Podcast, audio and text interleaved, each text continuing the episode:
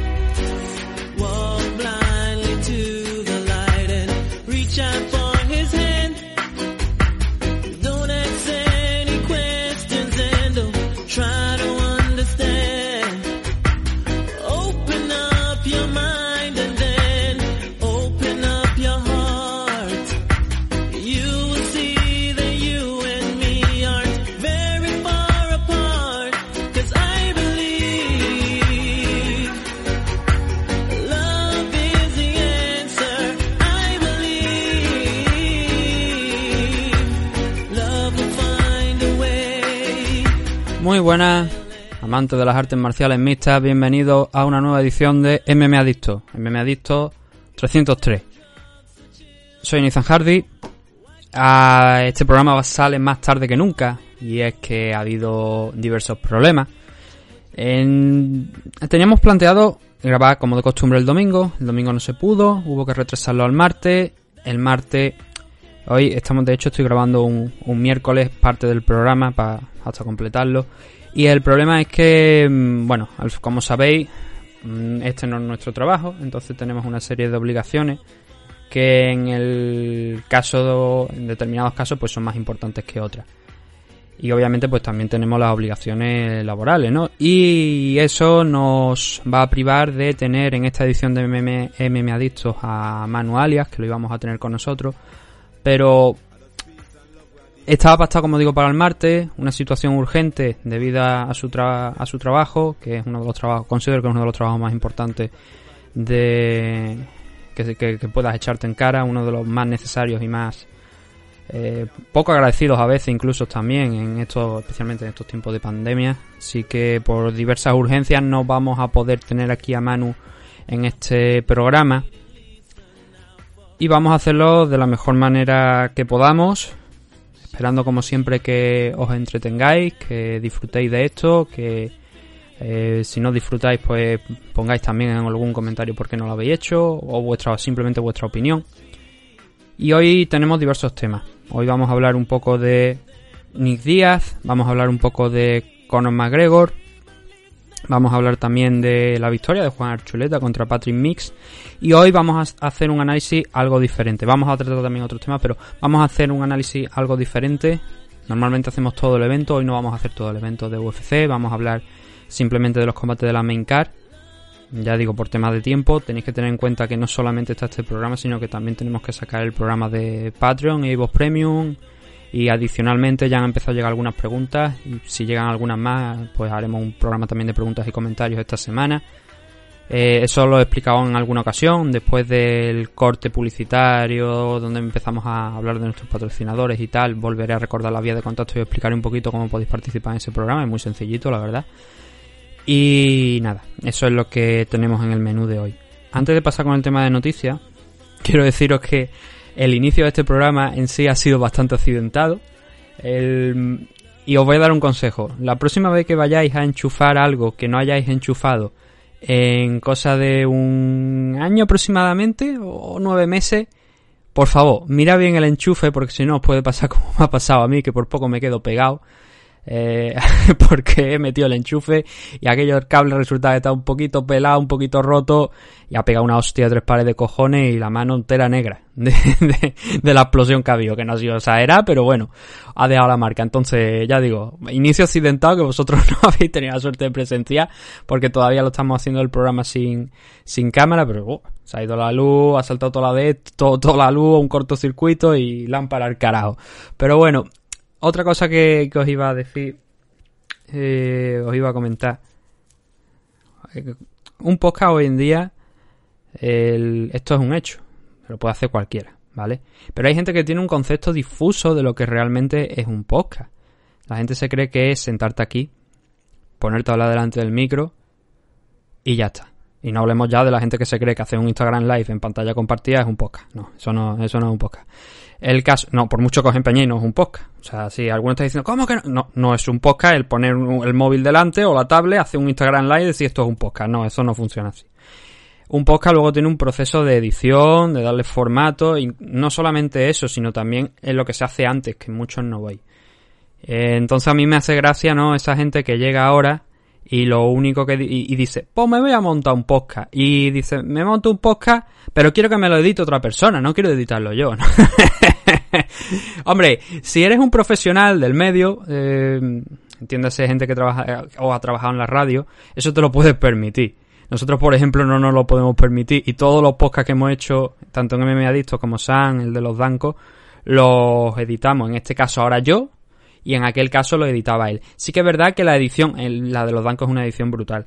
En el caso de aquí de Me Adicto tampoco es que sea una edición eh, loca, simplemente pues hay que subir baja volumen, hay que ajustar un par de cosillas, la intro, la música de detrás, que la verdad es que no sé si la música de detrás se escucha. Yo la escucho bien, pero también es verdad que yo cuando en el momento de, editarlo tengo unos, unos auriculares que aíslan prácticamente todo el sonido de fuera. No de esta función que tienen que te bloquean el sonido de, fuera, sino que eh, como son tan son unos auriculares de estos de los que van pegados, que no son los que te van dentro de la oreja, pues no sé si me había entendido, pues ese tipo de auriculares pues te aíslan bastante del ruido y entonces yo escucho la música de fondo que yo pongo poquito, porque no quiero que se entremezcle mucho con la voz, pero sí que es verdad que luego cogiendo otra serie de auriculares no la escucho tanto como la escucho con, con los otros. Claro que también que los otros son, no es que sean buenos porque no son unas cosas, no son los dos, los, beats, estos me parece que son los rojos, estos de, de la marca está del Dr. Dre y compañía. No, no son esos, son unos, eh, lo que se conoce como budget, pero eh, funcionan bastante bien. Entonces yo no sé si vosotros cuando estáis escuchando el programa no escucháis esa, esa música de fondo y luego pega la sorpresa cuando la subo después de un corte y todo eso, decídmelo también, porque son cosas que eh, si no hay feedback yo no sé si para mí está bien, pero a lo mejor para otras personas no. Entonces, eso lleva un, trabajo de producción, como os estoy diciendo, y hay gente que se lo quiere saltar a la tolera directamente. Y no hablemos ya de... Yo, yo soy especialmente fan de esas personas que se embarcan en un proyecto contando con una persona a la que no han dicho antes de embarcarse en ese proyecto que quieren contar con él directamente.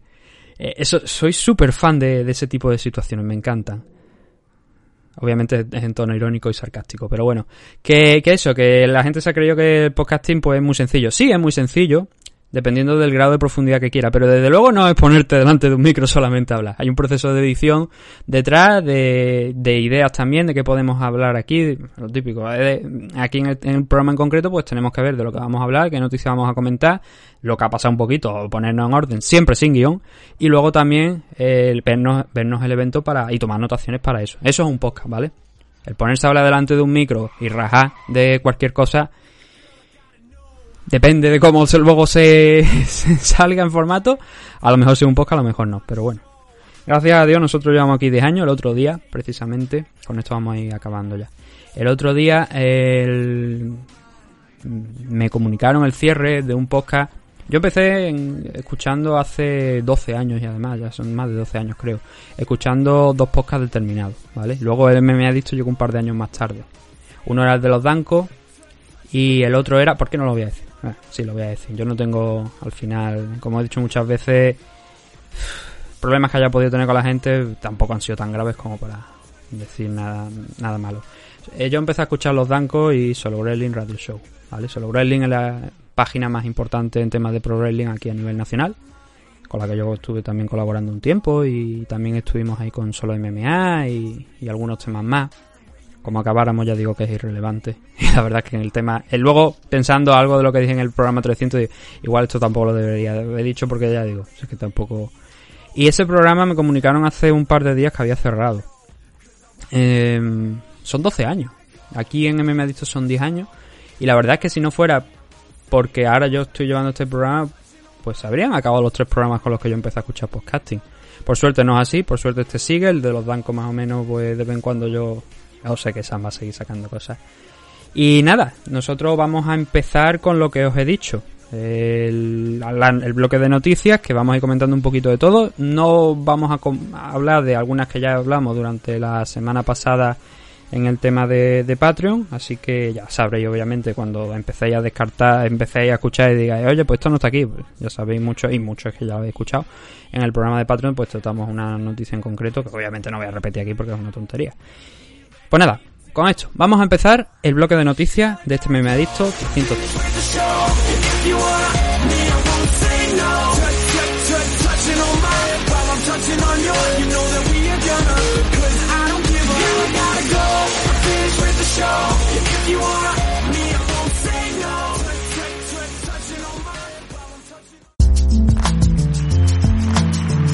Noticias. Noticias. Noticias.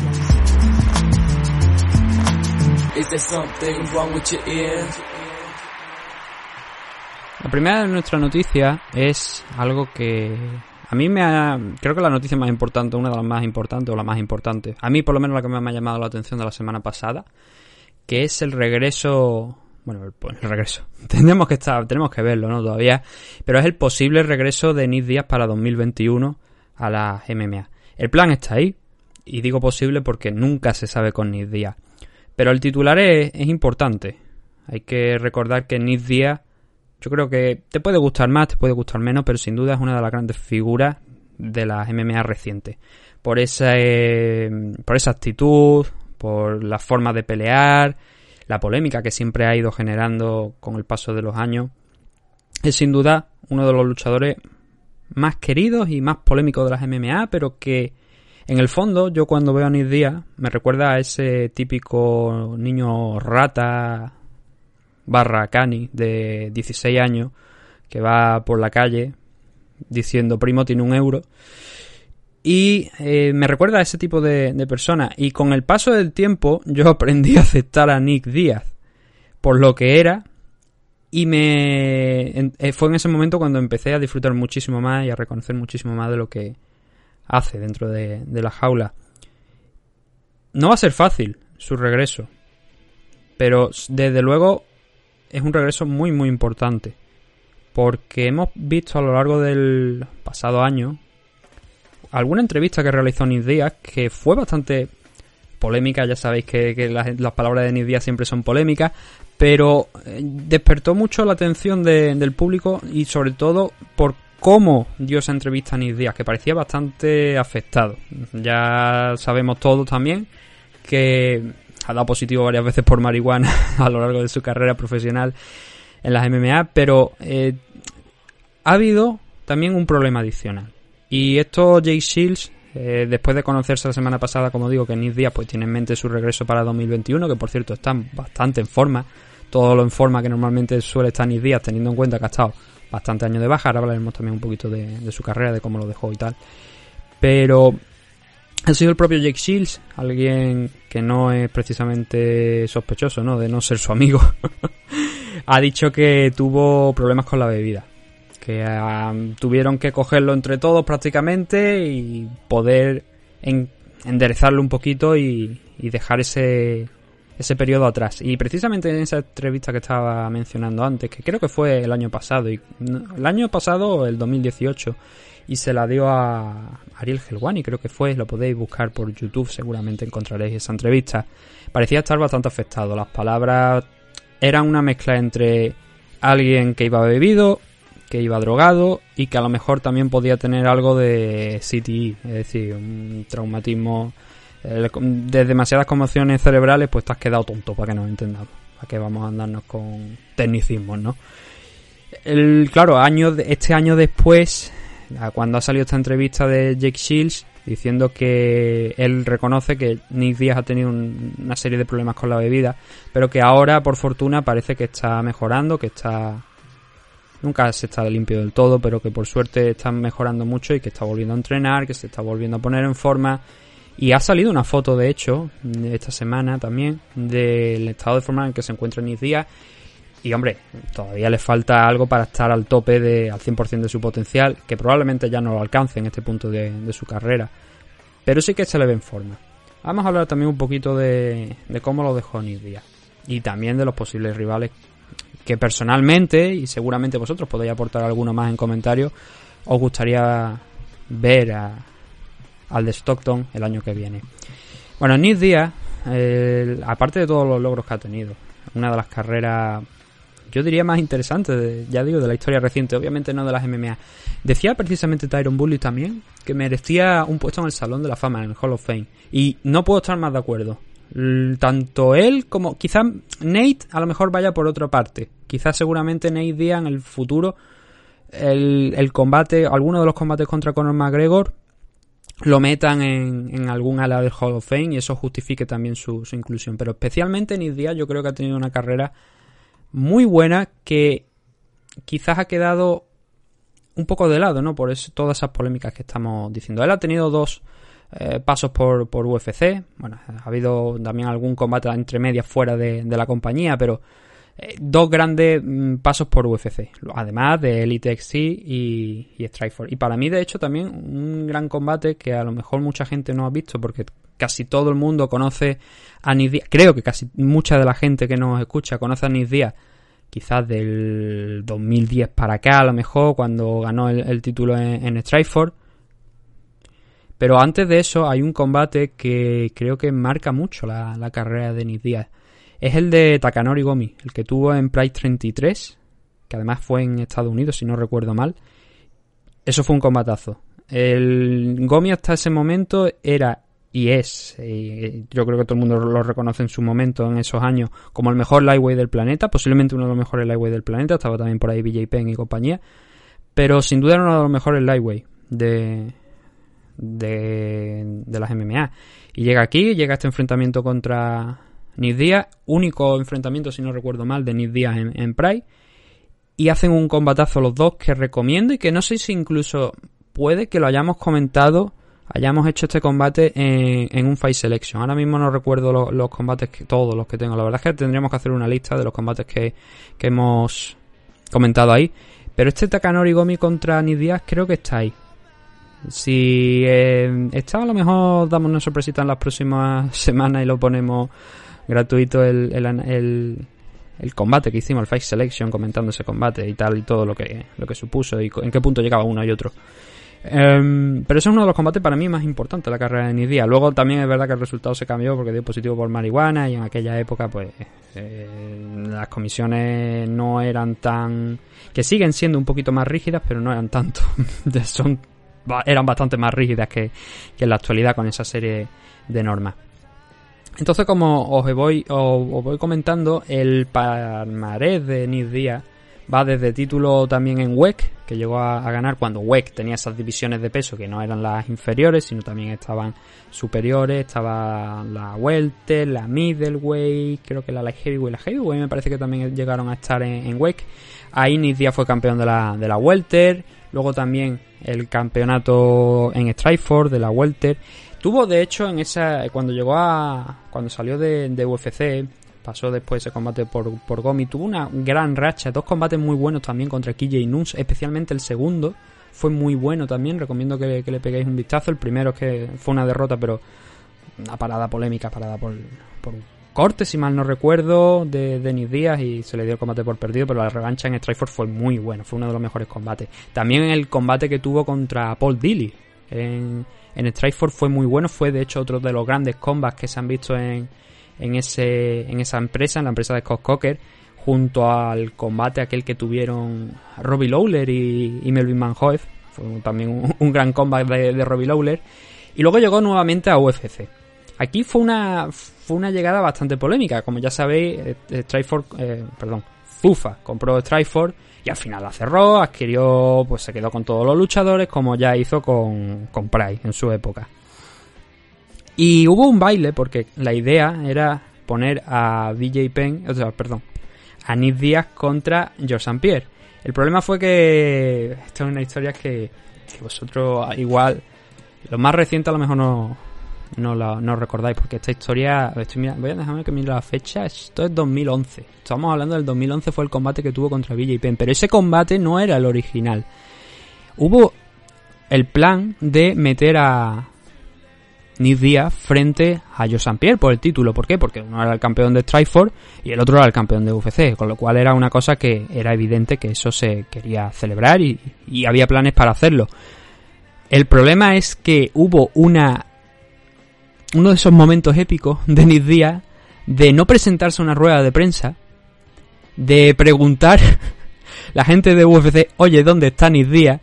Y todos enterarnos que había salido por la puerta trasera de la casa de Cesar Gracie para esconderse y no tener que ir a la rueda de prensa.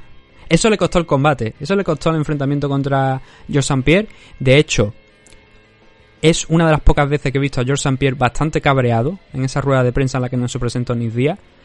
Y es una de las pocas ocasiones en las que he visto a, George St. Pierre cabreado, precisamente con Nick Diaz. Luego se reestructuró, se le dio un combate contra BJ Penn mientras George St. Pierre se enfrentó a Carlos Condi, si no, no recuerdo mal. Y luego ese combate le pegó una auténtica paliza a BJ Penn. Yo creo que ahí fue el punto. También BJ ya había perdido el título en ese entonces contra Frankie Edgar. Dos veces había enfrentado a Frankie, la primera para perderlo, la segunda para intentar conseguirlo de nuevo y no lo consiguió. Y BJ Penn ya empezó, yo creo que esta, este fue el combate, por lo menos para mí, que, en el que empezó la bajada en la carrera de BJ Penn. Este Nick Díaz contra BJ Penn le pegó una auténtica paliza. Fue una auténtica lección de boxeo de Nick Díaz sobre BJ Penn, en solamente los tres asaltos que duró el combate, pero fue un repaso antológico. Que si no habéis visto, os recomiendo que lo veáis, que tiene que estar en el UFC Fight Pass seguro. Luego tuvo una pelea bastante polémica contra Carlos Condi, que fue por el cinturón interino de, de, eh, de UFC, de la división Welterweight, iba a decir la WWE. y ese combate fue muy polémico. Hay di división de opiniones. Yo creo que Condi en parte ganó ese enfrentamiento, pero Nick Díaz eh, estuvo empujando más tiempo. Al final los jueces se decantaron por Carlos Condi. Y una de las cosas que yo recuerdo de aquel combate es que Carlos estuvo haciendo, pegando low key una tras otra, una tras otra, una tras otra a lo largo de todos los asaltos. Pero sí que es verdad que a lo mejor viéndose, viendo nuevamente ese combate puede que el resultado no fuera totalmente eh, objetivo por parte de los jueces y que, y que quizás esa victoria debería haber sido para para Nidia. Aún así, esta derrota contra Carlos Condi no le impidió el enfrentarse después de, por supuesto, pasar Carlos por las manos de Joe. Pierre, que tuvo, a, yo creo, muy poquito de, de conseguir noquear a St. Pierre con una headkick que le metió eh, Carlos Condi que lo mandó al suelo. Fue la vez, junto luego con el combate de Hendrix, que más problemas había tenido Joe. Pierre en una defensa por el título de su especialmente de sus últimas defensas antes de salir de, de la división welter y re retirarse por primera vez y entonces llegó ese enfrentamiento contra Nidia, Nidia entre contra George St. Pierre donde George le pasó por encima y demostró que sí, muchos galones de, de Strikeforce, de hecho una muy buena racha enfrentándose contra rivales muy importantes porque no hemos mencionado los rivales a los que se había enfrentado Nidia en Strikeforce, pero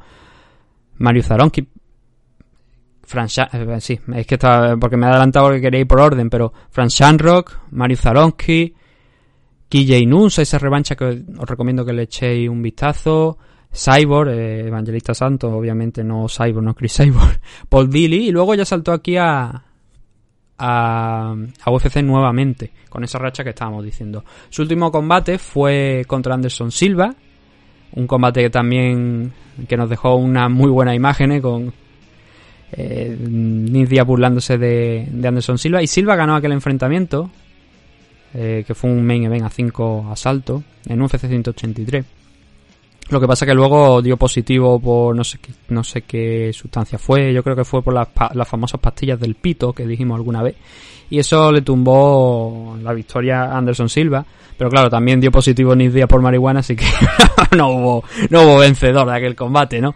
Y ese fue el último combate que, que, tuvo, que eso fue allá por 2015. Desde entonces siempre se ha estado amagando con un posible regreso, mientras la estrella de Nate Diaz iba subiendo, iba cotizando cada vez más la figura de Nate Diaz por esos enfrentamientos con, con Conor McGregor, luego el, más recientemente el Bad Motherfucker, ¿no? Frente a, a Jorge Masvidal. Y Nate Diaz quedó un poquito ahí en esa zona oscura donde se dedicaba más a irse de fiesta. Si habéis seguido su Instagram podéis comprobar que lo que digo es real. y a verse envuelto en algunas polémicas de, violencia doméstica y cosas así de las que al final ha salido incluso indemne, con lo cual no, no pasó a mayores. Ahora, en 2021, esperamos su regreso y la gran pregunta es contra quién podría regresar Nick Díaz.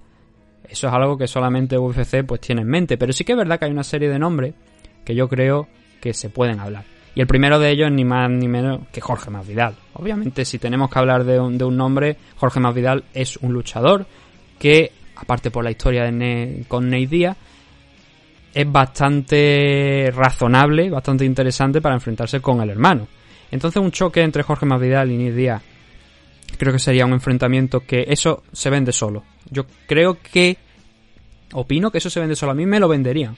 Porque es la, figura de uno de los grandes luchadores, de, de los luchadores más entretenidos, porque sí, tiene, tiene mucha técnica de boxeo, su Brazilian Jiu-Jitsu es de un muy alto nivel también, pero quizás la figura de era bastante hype cuando llegó a UFC y luego se deshinchó. Yo creo que también porque no quiso seguir em, insistiendo, ¿no? Porque la cabeza de Nick Díaz por, por desgracia nunca ha sido demasiado buena. Entonces tenemos ese nombre de Jorge Masvidal, luego también tenemos que mirar si Nick Díaz puede, que a lo mejor esté pensando también en un último run, en una última oportunidad por alguno de los títulos, bien sea middleweight, bien sea welterweight, como sabéis, mm, la mayoría de los títulos los ha ganado en welter, pero eh, de hecho me parece que todos los títulos que ha ganado, Trifor y, y Wake fueron en welter, sí, fueron en welter pero él ha tenido varias peleas en middleweight. De hecho, esta que comentábamos de, Anderson Silva fue en middle. Entonces, nos tenemos que mover en eso. Primeramente, deberíamos saber eso, en qué división va a pelear Nick Díaz antes de ver posibles rivales. Pero si hablamos de la división Welter, yo creo que Jorge Masvidal es uno. Y a partir de ahí, Robbie Lawler quizás podría ser otro combate interesante, sobre todo porque es un combate que ya se dio hace muchos años en, en UFC si Robbie Lawler siguen por ahí en ese momento, podría ser otro, otro combate interesante. Y luego a partir de ahí, pues Anthony Pettis creo que también una prueba interesante en la división Welter. Pero sobre todo hay una cosa que te en mente, Super Fight, Super Fight. El, combate inicial de Nidia dentro de UFC, el combate de regreso, debe ser un combate grande, un combate importante. Ahí solamente me cuadra, por desgracia, Jorge Masvidal si Jorge también sigue en esa dinámica buena. Ahora mismo está situado en el cuarto en los rankings, pero tiene que seguir en esa dinámica porque si empieza a caer, eh, entonces no, no, podríamos hacer nada con él. También hay gente que ha comentado, Michel Pereira puede ser un rival interesante, sí, la verdad es que Michel Pereira puede ser un rival también interesante para mis días, pero mantengo que Jorge Masvidal está desde luego varios puntos por encima y creo que debe ser el objetivo. También por supuesto Conor McGregor, del que ahora hablaremos, pero Conor McGregor como está en esa situación de entro salgo, entro salgo, es bastante complicado y además creo que le queda el tercer combate frente a Nate antes de poder hablar con de Nick. Pero Jorge Mavidal y Conor McGregor son dos nombres que creo que hay que tener en mente especialmente para un regreso de Nick Díaz en 2021 y debería ser, como digo, un pay-per-view grande, main event, un luchador que regresa de la talla de, de Nick pero eso tendrá que ser en 2021, porque de momento es todo lo que tenemos sobre Nick Díaz. Hemos hecho un pequeño recorrido por su carrera, no muy grande, ya digo, creo que es una figura importante y que sobre todo el primer paso por UFC fue, verdad, bastante interesante también, pero no tanto como desde luego esa racha que tuvo en Strikeforce, donde la gente hay veces que dices, no, es que si no estás en UFC no eres nadie.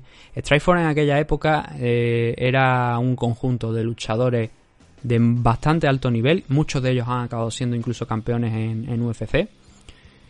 Y lo que pasa es que no tenían, obviamente, el músculo financiero ni la importancia que tenía UFC, ¿no? Zufa en aquel entonces.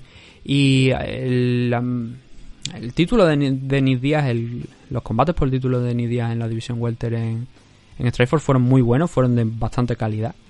Y creo que, ya digo, invito a la gente que, pueda eh, a echarle un recorrido a, eso, a esos combates que tuvo en Strikeforce. El de Frank Shanrock, por ejemplo, creo que también fue muy interesante. Y bueno, con esto vamos a cerrar la carpeta de, de.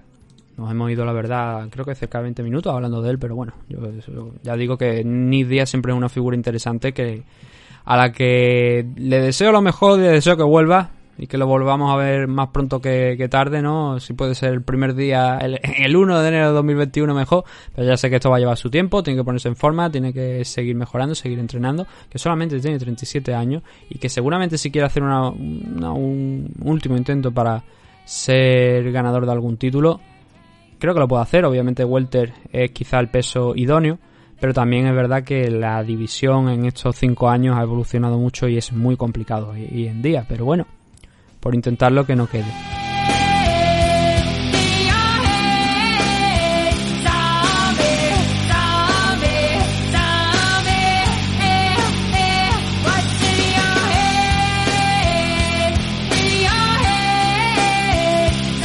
Segunda de las noticias que tenemos hoy.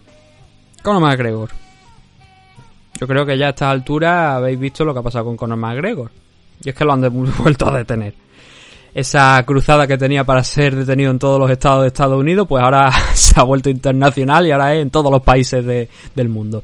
Y la primera parada de este tour de detenciones ha sido Francia, concretamente la isla de Córcega, donde Conor McGregor ha sido detenido acusado de agresión sexual, verse envuelto, mejor dicho, en un altercado con tintes sexuales. Ahora hablaremos de, uno de los testimonios para saber exactamente qué es lo que ha pasado. Conor McGregor estaba de vacaciones en la isla, de hecho estaba con su esposa, con su futura esposa y con su pequeño, y están pues de vacaciones a todo trapo. Podéis imaginar un yate de 3 millones de dólares, que por cierto fue donde fue detenido, los guardacostas y todo, diciéndole, sí, sí, aparca aquí, te vamos a detener un rato. Y me río porque es que la verdad es que la situación es bastante de risa, ¿no? Que te aparezcan lanchas alrededor de, tu barco, de tu yate y te digan, no, no, que estás detenido siendo Conor McGregor, pues Conor yo creo que a esta altura dirá, otra vez, ¿qué he hecho ahora, no? Entonces la situación es esa, lo detienen, a esta hora, obviamente, ya está puesto en libertad.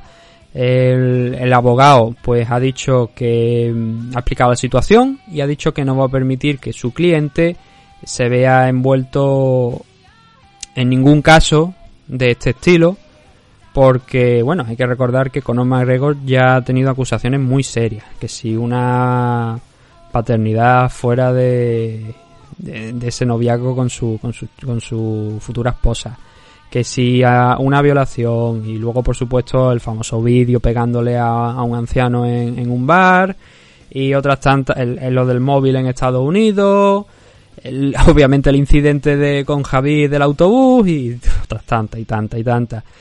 Y no nos cansaremos nunca de, escuchar el nombre de Conor McGregor y, en la misma frase decir que lo han detenido, porque ya, como digo, han sido varios, varios incidentes.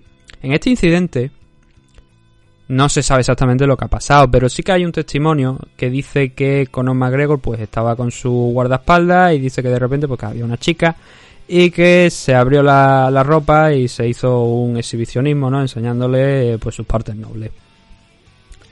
Lo que bueno, pues ha llevado a una denuncia, obviamente yo la denuncia por lo, por lo que informaban era una posible agresión sexual, pero yo diría que esto va más en la línea del exhibicionismo después de ese testimonio, ¿no? Lo han soltado en libertad, supongo que a lo mejor en un futuro pues eh, puede que se ha juzgado por ello o no. Yo en esta ocasión mmm, sin ser abogado del diablo, porque además yo creo que bien sabéis que la figura de Conor McGregor como luchador personalmente es algo una figura que me encanta, es un grandísimo luchador, pero también ha tenido algunas polémicas que han sido demostradas, otras no han podido ser demostradas, pero hay algunas que sí, porque se han grabado en vídeo. Yo creo también que al ser una persona famosa, conocida, de la capacidad de, Conor McGregor en cuanto a económica. Puede que haya gente que a la más mínima intente poner denuncias que por intentar sacar una tajada. No solamente es algo que le pasa a Conor McGregor, sino que le puede pasar a cualquier personaje, como digo, famoso. Cualquier montaje ¿no? que se dice hoy en día para estafar a, a Conor McGregor. Entiendo que las palabras de su abogado van en esa línea y obviamente pues habrá, que, esperar a que se esclarezcan los hechos, ¿no? Pero el, creo que hay un sector de gente bastante perturbada que puede aprovecharse de este tipo de personajes famosos para intentar sacarle una pasta interesante, un dinero, porque obviamente es Conor McGregor. Si lo ha hecho o no es algo que a esta hora pues también queda un poquito en el aire, ¿no? Eso yo supongo que habrá una investigación, pero si lo han soltado y en principio no hay no hay cargos contra él que se, sepa, ¿no? Que, lo pueden eh, puede ir a algo más gordo. Hay que entender que no va a pasar, como digo, esto a mayores. Pero tendremos que estar atentos a esa situación, ¿no? Para ver si, si eso evoluciona. Pero hay algo más sobre el tema de Conor McGregor, más allá de esta detención, ¿no? En ese yate y esta posible denuncia que es el, es sobre todo el titular porque se sabe poco más más allá de lo que ha dicho su abogado de ese comunicado de prensa. Obviamente Conor McGregor lo ha negado todo como es normal. Si tú eres culpable pues es bastante difícil que digas sí ese es el culpable es, raro no pero Conor lo ha, lo ha negado. Pero hay otro detalle que creo que es más importante. Esa misma semana no donde se conocía la detención de, de Conor McGregor el mismo Conor subió una foto donde decía que la usada pues le había mandado un regalito, digamos, que en forma de test. Eso indica varias cosas, obviamente. Si, como dice Connor, él está retirado, tú comunicas tu retiro a la usada y te sales del programa. ¿Eso qué nos quiere decir? Que, bueno, hay dos posibilidades. Una, que se le haya olvidado de decirle a la usada que se retira. Dos, que obviamente, que yo creo que es la, es la verdadera y es la lógica, no está retirado. Ya sabemos también que Conor McGregor ha dicho varias veces que se retira, que se retira, que se retira y al final siempre ha vuelto. Esto seguramente es una nueva estrategia de Conor McGregor, el, decir que se retira cuando obviamente eh, yo creo que va a seguir peleando. Pero es el detalle de la usada, sabe dónde está, le envía esas pruebas para que las haga y para que luego las devuelva a, UFC. O sea, a UFC, a la usada para comprobar que todo esté en orden. Lo que nos indica, como digo, que en principio, por lo menos está todavía dentro de la, del programa. Y eso quiere decir que no está retirado. ¿Podremos ver a Conor McGregor a lo largo de, yo creo también 2021? Yo creo que sí. Ahora, precisamente, es una noticia que, bueno, podemos traer aquí a este punto también. Pero que yo no creo que Conor McGregor vaya a llegar a tiempo, ni que esté pensando ahora mismo en eso. Dustin Poirier se ha salido del combate contra Tony Ferguson que estaba en negociaciones. Aquí hay dos historias. Está al lado de Dustin Poirier, está al lado de Dana White. Y luego está la versión, o sea, la, idea, el mundo paralelo de Ariel Helwani que no se entera de... Que yo no sé si se entera o no. Ahora vamos a, también a dedicarle unos segunditos a, a Helwani. Por esta situación de Dustin Poirier. Dustin se ha salido de ese combate y él ha dicho que no le están pagando lo que merece. Algo que es una... No es excusa, es una realidad, realmente. No encuentro la palabra exacta, pero es una realidad que muchos luchadores de UFC no están cobrando lo que se merecen y están rompiendo negociaciones. Nos viene a la cabeza ese Francis Engano contra John Jones, que se dijo eh, después del combate contra Dominic Reyes que podría llegar a celebrarse porque los dos estaban de acuerdo, pero que, según palabras del propio John Jones, no le pagaban lo que merecía, lo que él pensaba que merecía. En el caso de Dustin Poirier, que es un luchador que lleva años partiéndose la cara y dando los mejores combates del año, sobre todo especialmente en los últimos 2-3 años hemos visto combates muy buenos de Dustin Poirier y que ahora nos digan que Dustin Poirier no va a pelear contra Tony Ferguson porque UFC no le está pagando lo que merece es algo que viene a confirmar lo que comentamos muchas veces. Los luchadores al final del año, cuando se hace el cómputo global, ¿no? De cuánto han cobrado en, en comparación con todo lo que han generado la compañía sale en torno al 17-18% aproximadamente, cuando hace unos cuantos años estaba por encima del 20 y creo que rozaba el 25 o 26%. Pero ese porcentaje ha ido cayendo. Sí que es verdad que si eres Conor McGregor, volvemos a traer el nombre, tu, tu cotización en bolsa, por decirlo de alguna manera, se dispara. Eres Conor McGregor, te pagan mucho dinero y obviamente el luchador que se enfrente a él también cobra un, un dineral. No es el caso de Dustin Poirier, que aún así estamos hablando de alguien que ha sido campeón interino de, UFC. Hay que recordarlo, de la división Lightweight. El otro lado, en, la otra parte, tenemos a Tony Ferguson que dice que piensa que UFC debe pagarle lo que merece, lo cual es algo digno de aplaudir, ver compañeros así. Creo que todos los compañeros deberían ser como Tony Ferguson y que no debería ser una excepción, porque yo creo que Tony también esto lo dice porque está algo tocado de la cabeza, pero debería ser la realidad, que se, que, se le pagara a los luchadores lo que merecen. Y luego está al lado de Dana White, donde dice que esto simplemente ha sido una cuestión de, de Dustin Poirier para salirse del combate porque no quería pelear contra Tony Ferguson. Esto es una estrategia que ha utilizado UFC. Os estaréis preguntando ahora mismo por qué estoy metiendo esto en la parte de Conor McGregor y bueno, después os puedo... Yo creo que ya sabéis más o menos por dónde voy, ¿no? La posibilidad de un Conor McGregor contra Tony Ferguson existe ahí, ¿no? Pero eh, me acuerdo también lo quería meter aquí. Dana White diciendo eso. No, es que eh, Dustin Poirier se quería salir del combate y no ha encontrado otra forma más que romper las negociaciones y bla, bla, bla, bla, bla. Es la excusa eterna de, Dana White, de UFC, de decir, eh, este luchador eh, se sale porque no, no queremos pagarle, básicamente, lo que te dice. No quiere pagarle lo que, lo que piensa que merece. Y no creo que Dustin Poirier haya pedido una cifra desorbitada, ¿no? Sobre todo después de venir de ese combate tan bueno que tuvo contra Dan Hooker. Pero es una constante que estamos viendo. Ahora, luego también tenemos esa versión de, de Ariel Helwani. Bueno, primero, antes de, ir con lo de Helwani, déjame que acabe con lo de Dana White, diciendo que las palabras de Dana White es, sabemos que va a haber alguien que va a pelear por menos, y de hecho así ya lo ha dicho, que están buscando otro rival para Tony Ferguson y que ya tienen ahí algo en mente para que peleen el UFC 254, pero no es la solución esa, porque en palabras, las palabras de Dana White eran eso, estamos buscando otro, otro rival para Tony Ferguson, que en la traducción a nuestro idioma, al idioma de realmente qué estás queriendo decir, está queriendo decir que vamos a coger un luchador que va a cobrar menos que Dustin Poirier, le vamos a prometer que si vence a Tony Ferguson le vamos a hacer una estrella y encima nos va a tener que agradecer por ello. Ese es el problema de, UFC y Dana White con este tema de, de los contratos y tal. La parte de Helwani es bastante graciosa porque para mí, seguramente, yo creo que me parece que los votos de este año de los MMA Awards, esto que hace la revista esta de Fighters Only, eh, creo que se llama Fighters Only, ¿no? Me parece que se llama así. Em, obviamente son una farsa porque eso vota la, gente del público y siempre Ariel Helwani acaba como eh, periodista del año del mundo de las MMA. me tengo que reír porque hay varias gente, incluso dentro de su propio equipo de la ESPN, que lo hace bastante mejor que él. Porque cuando tú te conviertes en una máquina de hacer... Eh, por cierto, no lo he visto hablar de lo del tema de, de Conor McGregor. Cuando haces, eh, te conviertes en un relaciones públicas de la compañía y solamente dice, pues tal combate se va a celebrar aquí, o hace una entrevista en tu programa, o hablas con Daniel Cormier de lo que te da la bla, bla, bla, bla, bla.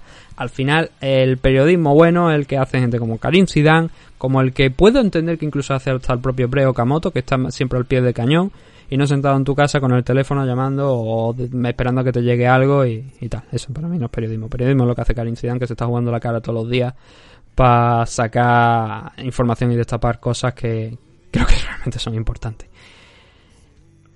Entonces llega Helwani y dice: Me ha sorprendido la, actitud del público con Dustin Poirier. Normalmente se sitúan del lado del promotor y del lado de, de, los equipos, y en esta situación está todo el mundo del lado de Dustin Poirier. Hijo mío, ¿en qué mundo vives? Todo el mundo está del lado de Dustin Poirier porque todo el mundo está del lado de los luchadores. Porque, bueno, la gran mayoría, obviamente hay un porcentaje que yo creo que, dicen, que es un comentario también bastante curioso, ¿no? Dicen, no, es que ha firmado un contrato y, tal. Si nos vamos al mundo del boxeo, cuando tú firmas una pelea, tú firmas la bolsa, ¿vale? Eh, entonces, si queremos hacer que las MMA avancen, debemos intentar también que sean eso. No precisamente ese comentario de, no, es que aquí están, tú has firmado un contrato, tú sabías ya lo que iba a pagar, lo que te iban a pagar por tantas peleas, tanto de esto, y ya ahora no puedes querer cobrar más. Efectivamente y no, esa no es la forma de realmente la que se debería hacer, sino que se debería estar negociando combate por combate como se está negociando en el mundo del boxeo con las promotoras. Claro que también funciona de otra manera, ¿no? Pero es precisamente porque lo que creo que eh, UFC teme que esta ley, ¿no? Eh, que hay que se instauró un poco con el tema de, Mohamed, de, Mohamed Ali, sobre el, tema del boxeo, de cómo regular un poco el boxeo, temen que se extienda a las MMA precisamente por esto, porque eso cambiaría mucho las relaciones entre el promotor y el luchador y obviamente a UFC se le caería el chiringuito. Pero el tema es ese, que Helwani debe estar muy alejado de la realidad para decir eso. Y luego le darán el premio de periodista del año, pero es algo que yo creo que es una verdad a, gritos que hay mucha gente que apoya a los luchadores por este sentido, porque cuando se conocen los, los porcentajes de lo que cobran a final de año, dices, está ingresando mucho más a UFC de lo que ellos están cobrando, una barbaridad más, y está muy alejado de deporte como la NFL, como el béisbol, como el hockey sobre hielo, como la NBA también. Cualquier deporte de, las grandes ligas norteamericanas está muy lejos ahora mismo el mundo de, de, de, las MMA, concretamente UFC, de esos sueldos. El mundo de las MMA todavía incluso mucho más, ¿no? Pero UFC, cuando conoce los números, dice, aquí está pasando algo. Entonces no me trago las palabras de Dana White. El, no me trago eh, tampoco que Dustin Poirier haya salido del combate por porque se pagaran una cantidad alta y él, dijera no quiero más, sino que realmente no le estaban pagando lo que merece.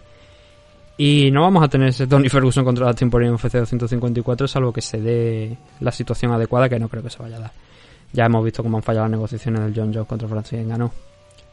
Ahí podría entrar Conor McGregor, ahora que sabemos que no está retirado. Es una pelea complicada, es una pelea que no le interesa, creo yo, a esta altura. Pero que quizás en el 2021 no le quede más remedio que coger una pelea contra Tony Ferguson. Pero lo importante es eso, no está retirado. Hemos dedicado unos minutos a hablar del de, de tiempo contra Tony Ferguson. Conor McGregor no está retirado, tiene una acusación ahora mismo sobre su cabeza, que está en libertad, pero que eh, puede jugar en su contra también en, en un futuro. Y eso es lo que había por aquí sobre Conor McGregor. Y vamos a comentar par de cositas sobre españoles, porque antes de hablar del Juan Archuleta contra Patrick Mix, había un par de noticias interesantes sobre dos posibles luchadores que, españoles que podemos tener en un evento de Velator de finales de este mes, principios del mes que viene. Así que lo vamos a comentar también aquí.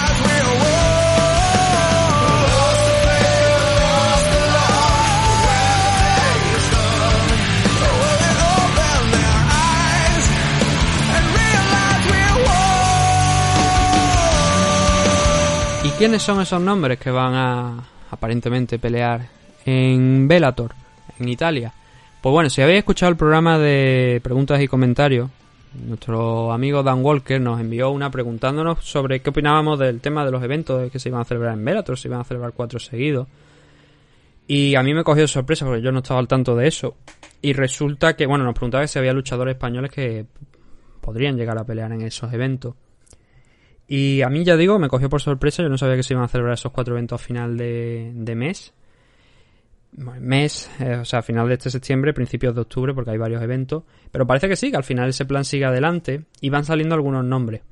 El nombre que ha salido del luchador español que va a participar ahí es el de Acoidán Duque, que va a enfrentarse además nada más y nada menos que con Carlos Pérez del Soli Jr. Como ya sabéis, es sobrino, no, es nieto, me parece, creo que era nieto, de Bud Spencer, este hombre que pegaba los guantazos en las películas. Con, con Terry Hill, creo que era el, el otro actor. Pero bueno, yo creo que todo el mundo conoce a Spencer a esta altura. Pues Peder Soli estuvo peleando en UFC, tuvo una pelea en Cage Warrior. Creo que después de esa pelea automáticamente saltó a, a UFC. No le ha ido demasiado bien en, la compañía y ahora tiene que volver a Italia. Y ahí es donde Bellator eh, ha echado el, el lazo y se lo aparentemente se lo va a agenciar. ¿Por qué digo aparentemente? Bueno, a ver, este evento, hay, creo que hay tres o cuatro eventos eh, asegurados en, en, Italia. Este es el del 3 de octubre, donde va a pelear a Coidan Duque contra Carlos Pedersoli, es el 3 de octubre. En Milán, si todo va bien. Está encuadrado dentro de una serie, por cierto, no lo he dicho, esta noticia la dio Alzulino, eh, arroba PHR en Twitter, y quiero mencionarlo porque este chico sabe bastante de, de, lo que se mueve, es italiano, sabe de lo que se mueve allí en, la zona. Y entonces a esta noticia yo le doy veracidad. Si lo dice él, le doy veracidad, seguro, porque ya digo, este chico ha acertado algunas otras cosas y, sabe mucho de la escena italiana, así que hay que darle el crédito a, a Al por este escrito. Y como digo, eh, este evento va a estar encuadrado dentro de una serie de eventos que se llaman Bellator European Series y ahí es donde vamos a encontrar esta pelea. Ahora bien, yo creo que muchos de vosotros ya lo, hemos comentado alguna vez, pero las a veces, no, no siempre, pero muchas, en muchas ocasiones las car de las car preliminares de los eventos de Velator son organizados por compañías regionales de la zona, del país donde se, se dispute el evento. Esto es importante. No es no, o sea, mejor dicho, no estoy diciendo que este, esta pelea no esté organizada por Bellator. Todo lo que se organiza en ese evento lleva el sello de Bellator, eso es obviamente, eso es una obviedad.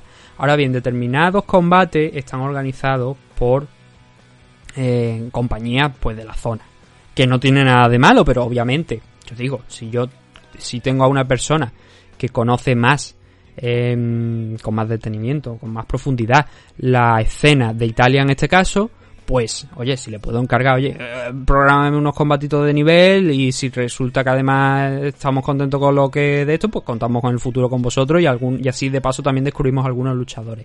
Este combate de Akoidan no sé si va a estar en ese evento exactamente. O sea, me refiero, si va a estar en la main car o va a estar en la car preliminar. De momento dicen que la car preliminar, pero queda todavía bastante tiempo para asegurar una cosa u otra. Entonces, la noticia es que Akoidan Duque va a pelear en ese evento frente a Carlos Pedersoli Jr. Una pelea de muy buen nivel. Además, Akoidan Duque es que es uno de los mejores luchadores que tenemos. Ahora mismo está con un 15-2 de récord. Eh, ha tenido un parón largo en su carrera, pero cuando volvió ha vuelto en un estado sensacional de forma, donde lo dejó. Y esta pelea es el próximo nivel, es el salto de nivel que necesitaba. Está enfrentándose a alguien que ha peleado en Cage Warrior, alguien que va a pelear ahora en Bellator, pero que además también especialmente viene de estar en UFC. Con lo cual el nivel de Akoidan Duque ha ido cada vez subiendo mal, el nivel de los rivales especialmente, y ahora pega un nuevo salto con Carlos Pedersoli Jr. Eso se va a celebrar el 3 de octubre. Hay eh, anunciado oficialmente un evento el 26 y otro el 3. Hay previsto uno adicional, que es el 1 de octubre, que sería el Velator 247, pero ese está previsto. Eso todavía creo que no se ha anunciado 100%, porque además la semana pasada se fue ya anunciando los próximos eventos de Velator, el de Francia también, con MVP, con la revancha entre Jake Congo y Tim Johnson, creo que era. Entonces, vamos a tener eventos de Velator, vamos a tener luchadores españoles. No es el único, porque además el propio David Trayero ha dicho que va a pelear en uno de estos eventos, en una publicación de Instagram de uno de los luchadores que precisamente se van a estar en este eh, uno de estos eventos de Bellator que está programado para pelear ahí si todo va bien. Y eh, David Trayero ha dicho que va a pelear en uno de, estos eventos. Ahora no recuerdo si es el 26 o es el, el, del 3 de octubre, pero según las palabras del propio David, va a estar peleando ahí. Entonces, vamos a tener dos luchadores en Bellator, ya bien sea porque a lo mejor, como estoy diciendo, lo ha organizado alguna empresa regional o lo ha organizado la propia empresa Bellator. Al final, todo, que es lo importante, lleva el sello de Bellator y eso es lo que, con lo que nos tenemos que quedar. Y de momento esto es lo que tenemos en referencia a luchadores españoles. Hay, por lo visto por ahí, alguna noticia y de hecho tenemos alguna actualización también de otras cosas que no vamos a comentar aquí. Igual ya me lo pienso y lo, lo decimos en Patreon o no, no, porque no, ya digo, no nos corresponde a nosotros muchas veces. Pero van a salir cosas nuevas e importantes, igual incluso hasta cuando ya hayáis escuchado este programa, estéis escuchando este programa, incluso ya han salido. Pero bueno, estad atento ahí porque Velator desembarca otra vez nuevamente aquí en Europa, vienen varios eventos, ya tenemos dos luchadores, uno confirmado, el otro tenemos que esperar un poquito porque lo de Trayero todavía no, él lo ha dicho pero no se ha anunciado públicamente, entonces entendé la situación. Y vamos a ver si no son los únicos, vamos a ver si tenemos la oportunidad de más, porque claro, si entra Trayero, entra Coidán, no sería de extrañar pues que gente también allí de Canarias o de la zona de Valencia que entrena con, con David, pues también pudieran estar en ese evento, ¿no? Cositas interesantes que van saliendo y que vamos a tener que ir viendo. Dejamos esto aquí y vamos a pasar ahora a hablar del combate de Juan Archuleta contra Patrick Mix Después de eso haremos un corte, pero primeramente vamos a hablar de ese combate que se disputó también. No, no, dejamos de hablar de Velator, pero vamos a hablar ahora en concreto de, de ese combate que tuvo lugar en esas dos noches consecutivas que celebró Velator de Velator 245 y Velator 246.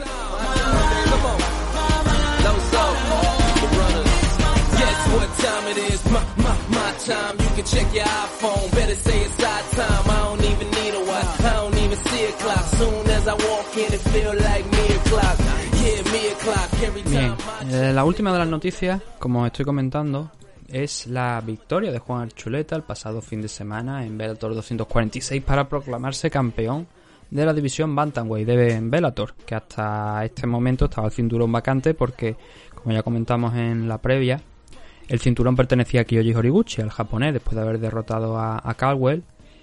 Y el problema es que tuvo una lesión de rodilla grave que le hizo dejar vacante los dos cinturones, tanto el de Rising como el de Bellator, y eso llevó a tener que proclamar un nuevo campeón, disputar una vez más el título, y los luchadores elegidos los conocimos el, hace pocas semanas, no, no hace demasiado tiempo, fueron Juan Archuleta y Patrick Mix.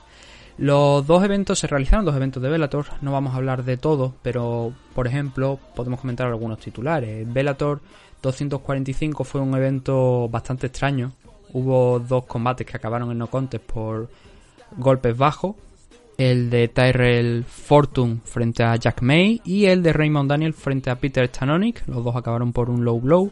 Y luego también tuvimos el debut de Cazingano, victoria para Cazingano y algunos combates que quizás se fueron de lo que a priori estaba pensado en el papel. El caso de Rafael Carballo, con toda su experiencia, perdiendo con el campeón, el ex campeón, mejor dicho, de la LFA, Alex Polizzi, además en decisión unánime, con una actuación muy muy pobre. También la derrota por Hill Hook, de, por sumisión en el primer asalto y además al poco de empezar de Ed Ruth, aunque como Ed Ruth es todavía un luchador que está aprendiendo. Está más o menos, estaba, tenía más experiencia que su rival, que era Taylor Johnson, pero es Ruth, es un luchador que está aprendiendo, entonces son combates muy igualados. Las MMA a veces pueden pasar estas cosas, pero especialmente si son igualados, ¿no? Entonces la victoria de Taylor Johnson frente a Ruth, quizás mm, sobre todo por la rapidez con la que se produjo, es llamativa. Ya hemos hablado de lo de Kazingano, derrotando a Gabriel Holloway, y luego el main event, ese main event que hubo con una decisión dividida entre Phil Davis y Lyoto Machida. Así que Phil Davis queda invicto frente a Lioto, no ha perdido ninguno de los dos combates que ha tenido. Y un combate que la verdad es que en pleno 2020 igual no era lo mejor. No era lo mejor el celebrarlo, pero bueno, por lo menos permite a Phil Davis teniendo, seguir teniendo opciones a quizás optar al cinturón de Vadim Nenkov en, un futuro próximo si no encuentran otro contender de por medio. Pero luego teníamos al día siguiente el Bellator 246, donde teníamos combates que también llamaron mucho la atención y con resultados, la verdad, también sorprendente. Especialmente el de. Bueno, quizás uno solo sorprendente. El de Keoni Diggs derrotando a Derek Campos. Recordando, os tengo que recordar que eh, Diggs no estaba programado originalmente para ser el rival de Derek Campos y que Derek Campos es un chico con muchísimo recorrido aquí en Bellator y con muchísima experiencia. Sin embargo, finalización sobre la bocina en el último segundo consiguió a arrebatarle la victoria a Derek Campos, o sea, finalizar a Derek Campos y proclamarse, pues eso, ganador aquí en el primer combate que iba. Segundo combate que iba a tener en Bellator, pero el primero realmente importante y con un rival muy, ya digo, de muy, muy, muy importante, con que se ha enfrentado a prácticamente lo mejor que había en la división. Eh, Lee Carmuch venció por sumisión en el tercer asalto también a Deanna Bennett. Las dos estaban debutando aquí en, en Bellator. Neyman Gracie puso punto y final a la carrera de John Fitch en el segundo salto por Hill Hook. Se retira John Fitch, un histórico. Ya le dedicaremos más minutos en algún momento, seguro, porque es uno de los luchadores que durante muchos años ha estado en el top de, UFC. Luego salió aquí a Bellator y previo paso por World Series of Fighting, si no recuerdo mal, me parece. Me lo vaya a permitir que lo, que lo mire porque no recuerdo si estuvo por World Series of Fighting o lo he soñado yo. No, efectivamente estuvo por World Series of Fighting antes de acabar aquí en Bellator. Y bueno, ha perdido contra Neyman Gracie. Ya dije en la previa que una victoria de John Fitch aquí al menos le habría garantizado el no perder comba, porque sus combates tampoco han sido, sí, bueno, él ha tenido tres combates aquí en, en Bellator, creo que es contando este, el primero de ellos fue una victoria frente a Paul Dilly, el segundo fue un empate contra Rory McDonald, pero como era el torneo, Rory avanzó por, por tener el cinturón, y luego ha perdido aquí con, con Neyman Gracie, pero de haber ganado a Neyman, eso no, a ver, con reservas, ¿no? Porque Douglas Lima se va a enfrentar a a Gerard por el cinturón en 185 libras, porque como ya, ya sabéis, el actual campeón eh, tuvo que dejarlo por un problema de salud bastante grave. Eh, entonces, el proceso para enfrentarte al campeón actualmente de 170 libras va a durar bastante, ¿no? Por el tema ese de que ahora Douglas va a optar al cinturón de 185 también para intentar proclamarse doble campeón. Pero mmm, poquito a poco se puede ir haciendo, ¿no? Y eso era lo que yo creo que había aquí en juego para John Fitch. Una derrota, pues, mm, ha considerado que es el mejor momento ahora, también ya por la edad que tiene, superando los 40 años, 42 años para ser exacto, ha, considerado que este era el gran momento para dar un paso al lado y retirarse. Y ahora Neyman Gracie, pues esa derrota que tuvo contra Rory McDonald en el en el, en el torneo que se celebró de la división welterweight, que es la única derrota profesional que tenía, pues se queda ahí, no ha ido a mayores, ha derrotado a John Fitch y le permite seguir estando también ahí en una buena posición dentro de los rankings de, de Bellator. Creo que Bellator debería haría bien en también hacer unos rankings similares a los que hace UFC. También porque es una forma de tener en, tener algo de orden en la división, de que la gente conozca también los luchadores, porque ahora mismo eh, sí conocemos obviamente los top contenders, la gente que está más arriba, pero si realmente tenemos que tirar de registro y decir, oye, a ver qué rival puede ser el siguiente para este, a veces cuesta, porque no hay un listado de luchadores como tiene UFC en los rankings, decía, pues mira, este luchador está de aquí, este de aquí. Entonces tienes que ir tirando de decir, ah, pues mira, me he olvidado de este, me he olvidado de este, y al final se complica la cosa. Yo creo que eso, para eso ayuda mucho el tener un ranking oficial de la propia compañía para ir informando de quiénes son los contenders y que también así el público que conoce menos Velator pueda conocer a esos luchadores que no son estrellas, pero que también están ahí a un muy buen nivel. Y luego en el main event, que es lo que no lo que quería hablar hoy, es el combate entre Juan Archuleta y, y Patrick Mix un combate que además, bueno, vi a, Juan Archuleta bastante fino, teniendo en cuenta también que era 125 libras, obviamente no iba a estar tan grande como en 145, ¿no? Pero que se le vio bastante fino y con una desventaja en altura, la verdad, y en alcance. Patrick Mix también es verdad que, es muy grande.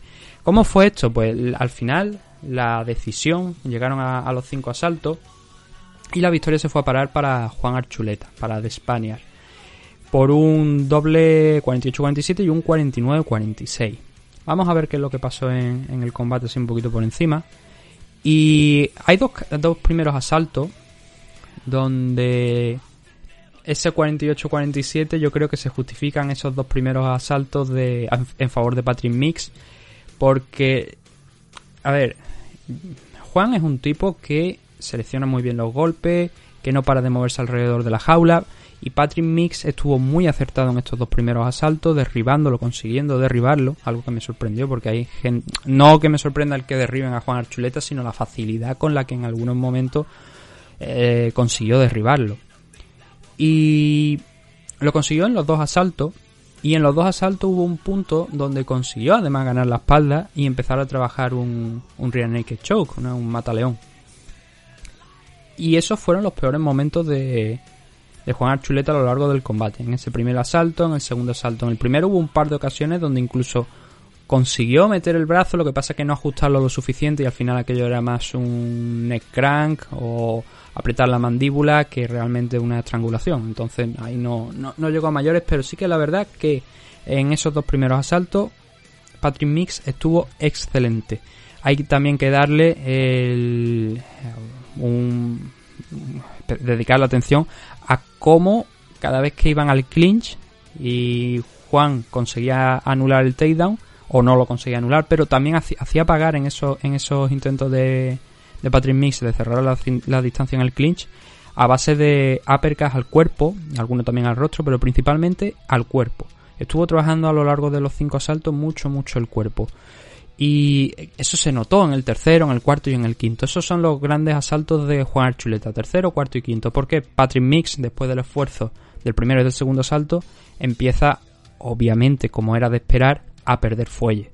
Y si además le añadimos el trabajo al cuerpo que le estuvo haciendo Juan Archuleta a lo largo de, esos dos primeros asaltos y luego ya que fue continuando a lo largo de los restantes, era obvio que el Patrick Mix iba a ir poco a poco perdiendo fuelle. Y así como fue. El segundo asalto ya vimos que al final tuvo un arreón eh, Juan Archuleta, a pesar de verse en esas posiciones complicadas las que hemos hablado anteriormente. Y a partir de ahí ya no consiguió nunca más Patrick Mix el derribar a, Juan. Él siguió con su estrategia, seguir pegando, seguir moviéndose, nunca quedarse fijo. Y Patrick estuvo mucho más estático, como, como os he comentado. Entonces, si además a, ese, a esa falta, porque a partir de ese momento es que no recuerdo ahora mismo, no sé si en el quinto asalto hubo alguno, pero creo que no hubo demasiados intentos de takedown. Tercero, cuarto, yo creo que no. Quinto, me suena que algún intento en la parte final sí que eh, pudo que pudo tener, no sé si Patrick Mix o, Juan. Recuerdo algún lance en el quinto asalto donde alguno de los dos optó por intentar derribar. Juan Archuleta, de hecho, también en algún punto intentó eso, intentó también algún takedown, pero tampoco no, no, no muy importante y creo que me parece que no llegó a, a llevar al, suelo. Es que tengo todas las anotaciones aquí. Y es lo malo de hacer el programa solo, sin tener a una segunda voz que empiece a hablar él y que yo pueda comprobar y a ver si lo que estoy diciendo pues resulta muy complicado. Entonces para pausar la grabación buscáis, prefiero seguir adelante. Pero los puntos fuertes, para que, resumiendo un poquito lo que vimos en la victoria de Juan Archuleta, fue a partir del tercer asalto, tercero, cuarto y quinto, su striking fue muy superior sobre un rival que había perdido todo el movimiento que había mostrado en el primer segundo salto, que ya no era tan ofensivo a la hora de intentar derribar a, Juan Archuleta, ya no presionaba con la misma intensidad. El, el, striking de Patrick Mix estaba basado también un poquito en Muay Thai, abrir la, guardia, poner los, brazos así en, la posición típica de los luchadores de Muay Thai, intentando soltar patadas de larga distancia y tal, pero no llegaban tantos golpes como llegaban por el parte del lado de, de Juan Archuleta, que eran más efectivos no solamente en cantidad, sino también en calidad. Además mezclaba los ángulos de golpeo, iban poniéndole trampas, haciendo fintas y no aguantó en ningún momento el ritmo en esos saltos finales, mucho menos en los de campeonato. Él lo ha dicho Patrick Mix eh, en rueda de prensa después, dijo que simplemente Juan Archuleta había sido superior y que había que reconocérselo. Pero esos dos primeros rounds fueron muy buenos. Hay que reconocer una, hay que reconocer una cosa a Patrick Mix. Él no tiene el recorrido que ha tenido Juan Archuleta a lo largo de su carrera. Estamos hablando de un Juan eh, que ganó cinco cinturones en King of the Cage. En, sin mal no recuerdo, creo que eran cinco cinturones en diferentes categorías de peso. Claro, este chico ha peleado en todos lados, ha peleado en, todas las categorías de peso, tiene muchísima experiencia. Y en 135 quizás es uno de sus pesos Mm, uno de los mejores, por decirlo de alguna manera. 135-145 son uno de los mejores pesos de, de Juan Archuleta. Y con la experiencia que tenía, sabiendo que es un luchador muy correoso, pero que por suerte el sábado nos mostró la cara A, digamos, la mejor cara de Juan Archuleta, no alguien tan pasivo como estuvo quizás en la pelea contra Freire, que creo que la pasividad, eh, frente a un luchador de tan alto nivel como es Freire, obviamente eso se lo hizo pagar el brasileño y, no tuvo ni casi ningún problema en derrotar a Juan Archuleta y eso por suerte aquí ha cambiado en este enfrentamiento contra Patrick Mix. Patrick tiene una carrera por delante y creo que mm, no sé si llegará a ser en algún momento campeón de, de pero sí que desde luego va a estar siempre en la, en la zona alta, visto cómo se dio este combate también, donde tuvo esas opciones en los dos primeros rounds.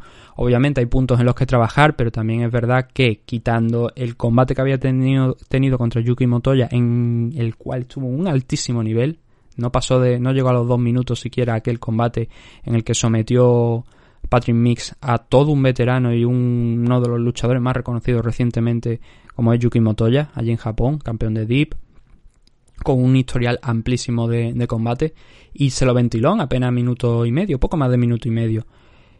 Este era el, eh, teniendo eso en mente, este era el segundo combate más importante de, su carrera. Él eh, no ha podido vencer, pero yo creo que tiene un, buen futuro. Y ahora Juan Archuletas, pues, se agencia el cinturón de la división Bantamweight. Y desde luego ya tiene un. Tiene varios, ¿vale? En, en América, obviamente, pues esta posibilidad que voy a decir ahora no la han valorado todavía. Pero ya os dije en la previa que la posibilidad de cuando vuelva, bueno, que no lo digo, no es que lo diga yo, es que eh, Scott Cocker de alguna manera también lo había garantizado, pero claro, los planes siempre se pueden alterar. Eh, menos con Cocker que con Dana White, pero bueno, también pues, se pueden alterar. Y los planes de, de Scott Cocker es, en el momento en el que Kyoji Horiguchi regrese, Kyoji tendrá obviamente un trato preferente para enfrentarse al campeón actual de la división Bantamweight porque ganó el cinturón a Darion Caldwell, pero tuvo que dejarlo vacante como he dicho hace unos minutos por el tema de esa gravísima lesión de rodilla que tuvo. Entonces tiene esos dos cinturones que recuperar, primero el de Rising y también el de Bellator. El de Rising actualmente lo tiene Kaya Sakura, que es precisamente el hombre que nada más conocer la victoria de Juan Archuleta puso un tuit diciendo quiero retar por ese cinturón Ya lo tuvimos el, eh, cuando bueno cuando vimos a, a Kyoji enfrentándose yendo a América para enfrentarse a Darion Caldwell, pero anteriormente Darion Caldwell había ido a, a Japón para enfrentarse a, Ki- a Kyoji por el cinturón inaugural de la división Bantamweight, que como ya sabéis pues conquistó el japonés. Entonces a mí me gustaría mucho verlo ahora mismo contra Kaya Sakura, a Juan Archuleta. Y eso puede, creo que es una opción que deben estudiar y que deben estudiarla de cara a em, Rising final de año. Creo que a ver si se dan las negociaciones adecuadas para que Bellator vuelva a hacer un evento mixto con Rising allí en Japón. Y pongámonos en la situación, ¿no? Que no solamente se celebre el combate, sino que Kaya Sakura gana ese título. Ahora mismo Kaya Sakura tendría los dos títulos y qué mejor forma también a lo mejor que enfrentar directamente a Kyoji Horiguchi contra Kaya Sakura por los dos cinturones. Pero bueno, eso poquito a poco, eso ya son cosas que se tienen que ir dando a poco, poco a poco y que no creo que la empresa, ninguna de las dos, vaya a valorar esa posibilidad de poner los dos cinturones en juego al mismo punto, porque al mismo momento, porque sería algo extraño, pero que, oye, dado el, esa colaboración que hay entre Rising y, y Bellator no sería demasiado descartable. Em, eso es lo que teníamos en Bellator 246, ya digo. Juan Archuleta, campeón de España, en lo más alto con el cinturón Bantamweight. Y estaremos atentos a posibles, que seguro que llegarán, defensas del cinturón, pero como digo, introduciendo ese detalle, ¿no? De veremos si es en Rising o si es en Bellator, porque hay gente que ya le está acechando en las dos divisiones, en las dos, sí, en las dos divisiones, tanto la de Rising como la de Bellator, pero ya hay alguien que es el campeón de Rising, el campeón Kaya Sakura, el que ha retado a Juan Archuleta para eh, poner en juego ese cinturón recién estrenado de, de Bellator de la división Bantamweight. Ahora lo que vamos a hacer va a ser un pequeño corte, el corte tradicional que solemos hacer, y cuando volvamos, lo que vamos a hacer es dar la vía de contacto, patrocinadores, y analizar lo que ocurrió en la main card de UFC Las Vegas 10 para acelerar un poquito y que esto pues, pueda ya vamos muy tarde esta semana pero muy muy muy tarde pero para que por lo menos pues tengáis ese programa gratuito de, de costumbre no que siempre solemos hacer entonces vamos a hacer aquí un- una pequeña pausa nada cuestión de lo típico de esa, promo del correo electrónico y cuando volvamos vamos a comentar lo que ocurrió en UFC Vegas 10 con ese main event entre Michelle Watterson y Angela Hill. No os despeguéis que volvemos aquí en un segundo.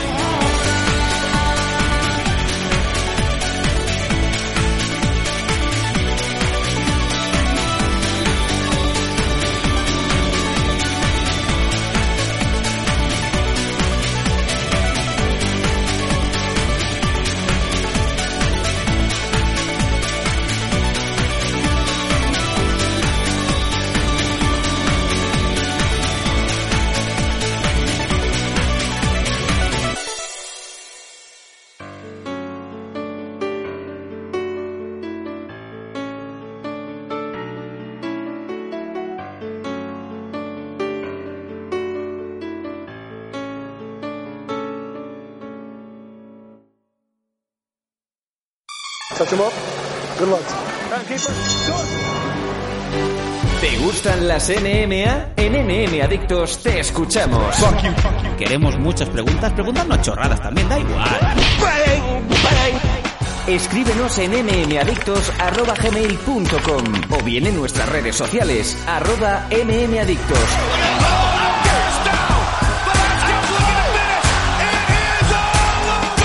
MM Adictos, tu pregunta y nosotros sacaremos el Conor McGregor que llevas dentro. Te esperamos.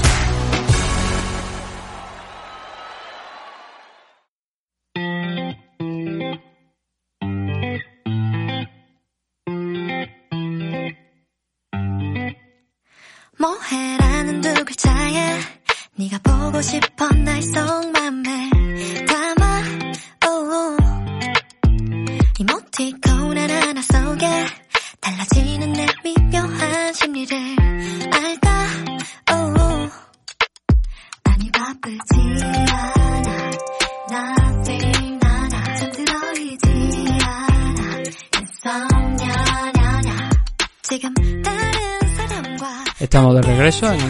En MM Adicto 303 y como no podía ser menos, ahora vamos a dedicarle unos minutos a los patrocinadores y de agradecimiento y también por supuesto a las vías de contacto. Nuestro patrocinador, Dragons, con la comunidad Dragons de Nacho Serapio, dragons.es, es la página web donde podéis suscribiros a la comunidad. ¿Y qué podéis encontrar en la comunidad? Pues tenemos ya más de mil clases, más de 800 vídeos diferentes sobre muchísimas disciplinas. Bueno, más bien sería al revés. Mil vídeos y 800 clases. Em, ¿Y qué es lo que podéis encontrar, eh, como digo, en la comunidad Dragons? Esos vídeos, esas clases, de lunes a viernes, todos los días se añade contenido nuevo para que podáis aprovechar y sacar el máximo de vuestra suscripción. Y podéis encontrar desde combate deportivo, defensa personal y armas orientales hasta técnica tradicional, Tai Chi Kung, pasando por acrobacia, grappling MMA, forma, lucha escénica, entrenamiento y muchísimo más. Tanto más que aquí no se puede poner más porque es que si no la promo sería la página entera. Entonces, como no podemos poner más, pues eh, eso es lo que son las principales cosas, los principales deportes de contacto y artes marciales que podéis encontrar en la comunidad Dragons. Además tenéis otra serie de ventajas, no solamente se queda en, esto, en estas clases y en estos vídeos, sino que también tenemos un 15% de descuento en productos Dragons y los gastos de envío gratuitos, un 50% de descuento en torneos y seminarios que estén organizados por Dragon, lo que solemos decir, no vayáis al interclub de vuestro barrio a decir, oye que me quiero apuntar al torneo, me hacéis el 50% es que soy de la comunidad Dragon, porque lo mismo te pegan con la mano abierta como hacen en India con la gente que no se pone mascarilla. Entonces, mm, no, no, no procede. Son coorganizados por Dragon. Y por supuesto, la mítica revista Dragon Magazine, tanto en versión digital como en versión papel. Si queréis la versión digital solamente, 10 euros y tenéis acceso a toda la plataforma de todos los números que se han hecho hasta ahora. Que queréis la revista en papel, que creo que además, por supuesto, os dan todas. Esto no nunca lo he confirmado, pero entiendo que es así. O también os dan toda el acceso también a la versión digital, pero además os envían a vuestra casa la versión en papel a partir del mes que os deis de alta. Ahora eso por 12 euros. Hay un detalle que hay que recordar que ahora mismo no solamente, como digo, es bimensual, con lo cual hay un mes donde la revista no sale, pero no por ello no recibís en vuestra casa algo de Dragons. Dejáis de recibir, no, no dejáis de recibir algo de Dragons. Tenéis un libro que no lo tengo ahora aquí a mano, otra vez se me olvida cogerlo y no voy a parar la promo para, para levantarme a pillarlo, pero además Dragons, eh, como digo, al ser bimensual, un mes de recibir la revista y al mes siguiente lo que recibí es un libro de diferentes temas escritos tanto por Nacho Serapio como por su equipo de, colaboradores, gente que llevan muchísimos años haciendo artes marciales, que son maestros, que no son un don nadie, no son un gilipollas como soy yo, ni un paleto sureño, sino gente que, que sabe de lo que está hablando.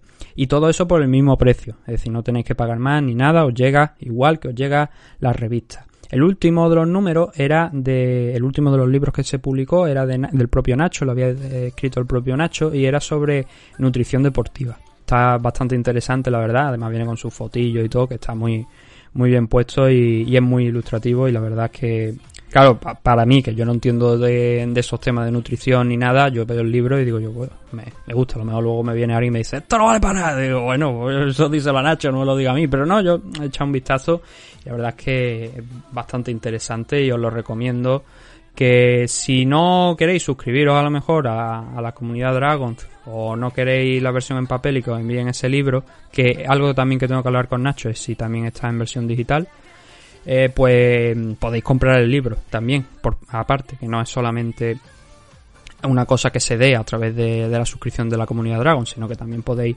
comprarlo aparte, os ponéis en contacto con Nacho y, él os informará de cómo adquirirlo además, por supuesto, recordaros su canal de YouTube, que es El Guerrero Interior, donde cada semana en múltiples redes sociales, no solamente en, eh, ahí, sino que también lo podéis encontrar en Twitter. Es posible que hasta ahora, incluso la que yo estoy acabando de grabar, está haciendo un directo ahora mismo de, de su podcast, de su programa que tiene, que creo que ya está cerca, me parece, de los 900 números. Claro, él hace un podcast cada, o sea, uno cada día durante los cinco días de, que dura la semana, no, o sea, obviamente no graba en fin de semana, sino entre semana, pues graba un podcast cada, cada día. Entonces, claro, fue mucho más, más factible, ¿no? El llegar a los 900 antes que nosotros, eso es lógico.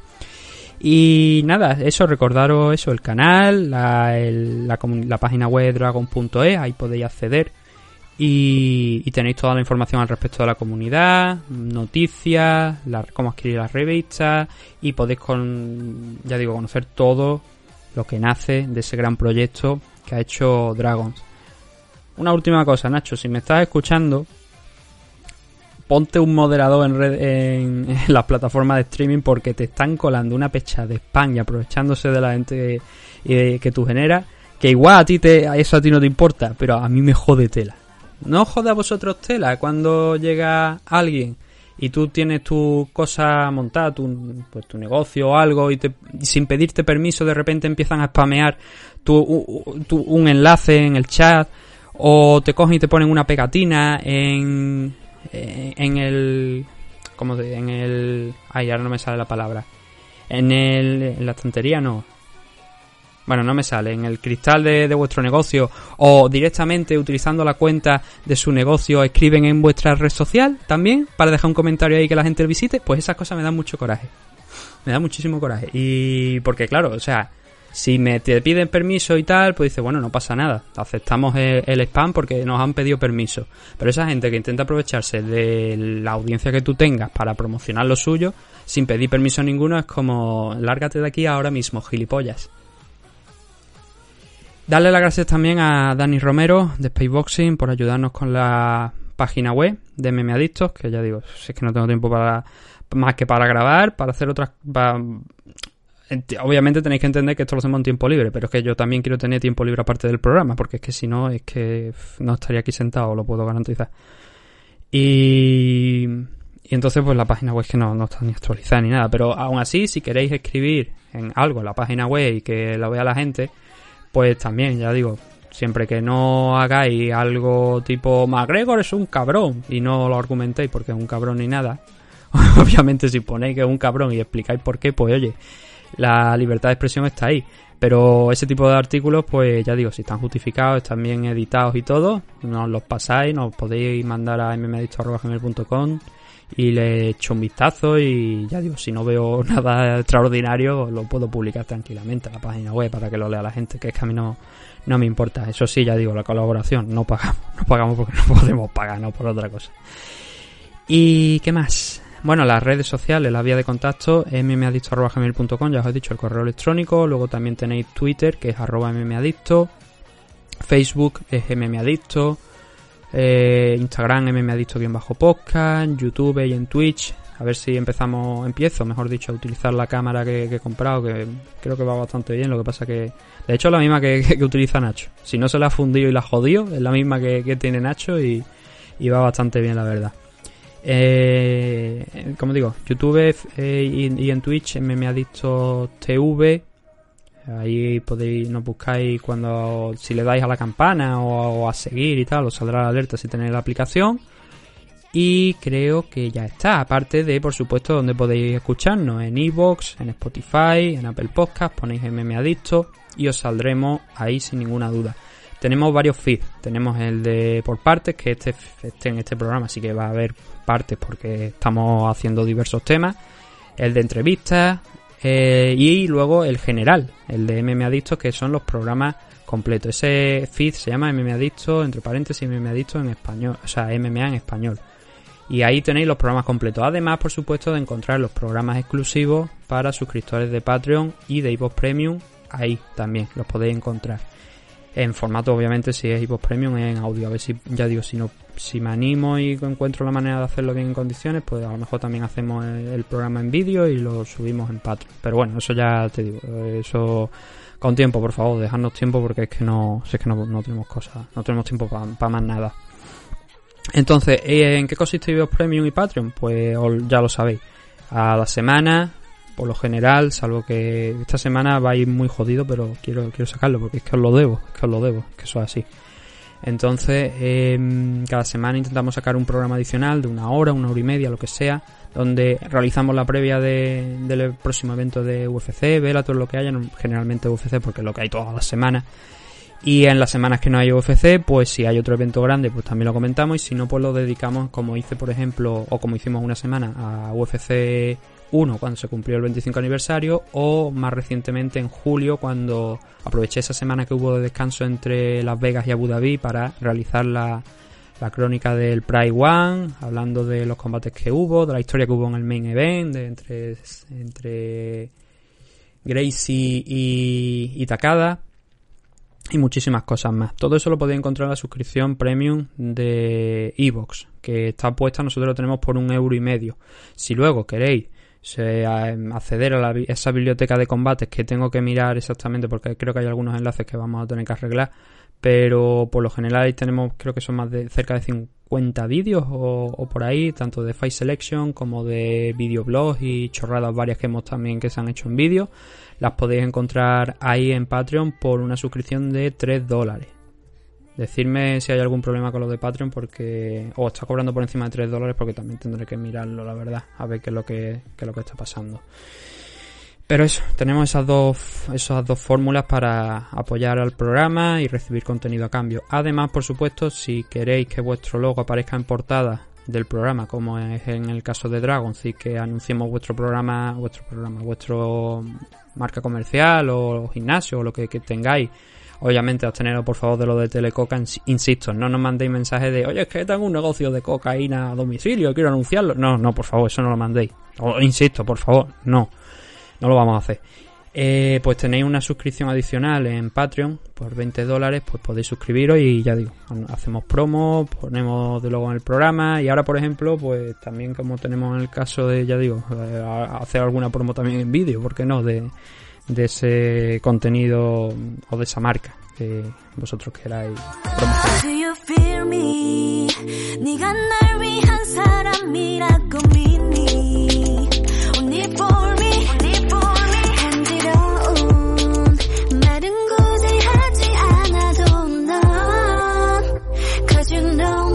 Vamos a ir ya con el análisis del UFC Las Vegas 10, un evento que se dio el pasado fin de semana que tuvo a Michelle Watterson, me está escuchando teclear porque estoy buscando la car, porque si no, no me voy a acordar de todo.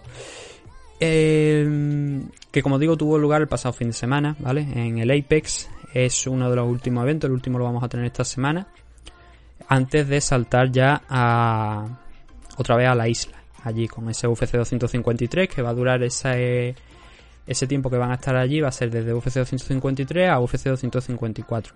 Cerca de un mes aproximadamente van a estar allí en, en Abu Dhabi otra vez haciendo eventos. ¿Y qué es lo que teníamos en este evento de UFC Las Vegas 10?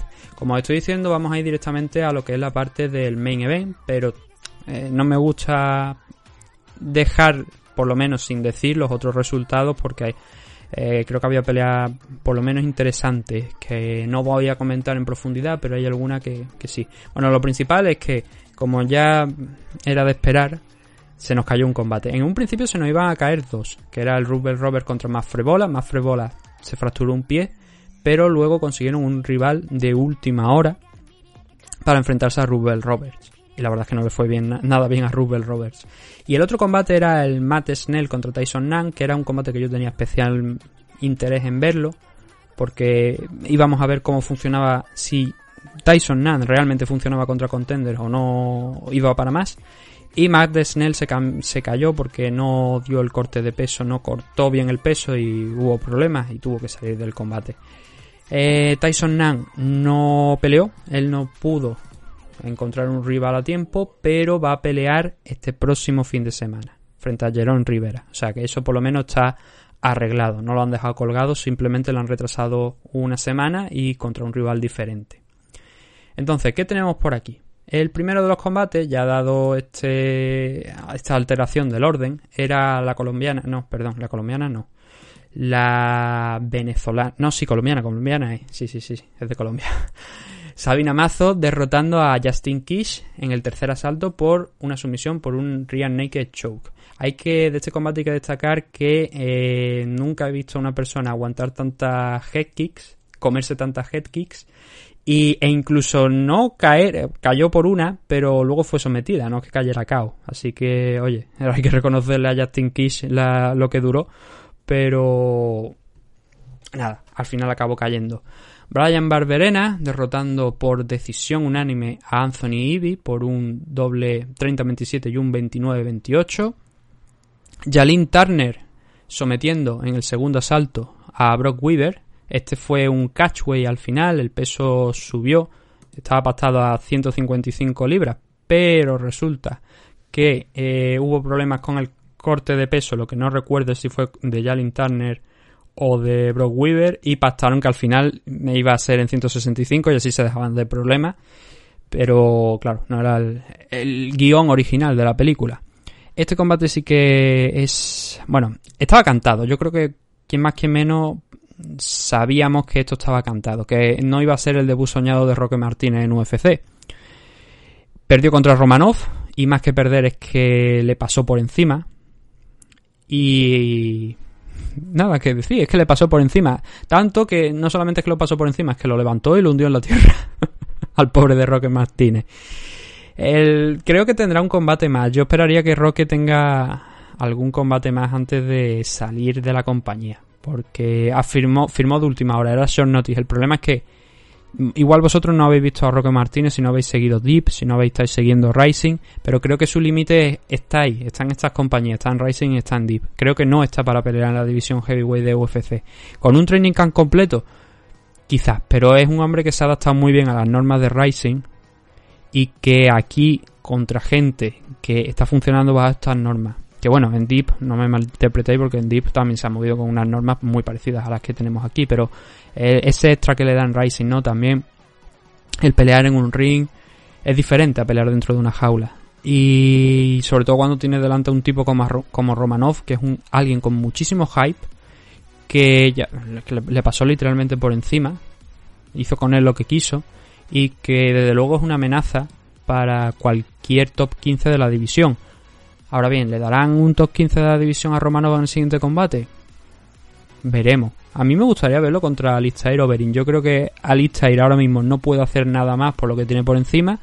Y es verdad que Romanov antes tendría que pelear nuevamente para optar a esa posición que creo que está, me parece, si no me falla la, lo voy a mirar, lo voy a comprobar y si nos dejamos de problemas. Está en quinta posición ahora mismo la lista de Overing. Es muchísimo, es muy alta para justificar a Romanov ahí entrando directamente. Es más, se han actualizado los rankings ya esta semana y no está Romanov entre los 15 primeros. Pero un combate, un combate contra Tanner Bosser creo que tendría algo, algo de sentido y entonces a partir de ahí ya podríamos trabajar si Romanov gana ese enfrentamiento contra Tanner Bosser. Y creo que es algo que se puede dar, ese enfrentamiento entre Bosser y Romanov.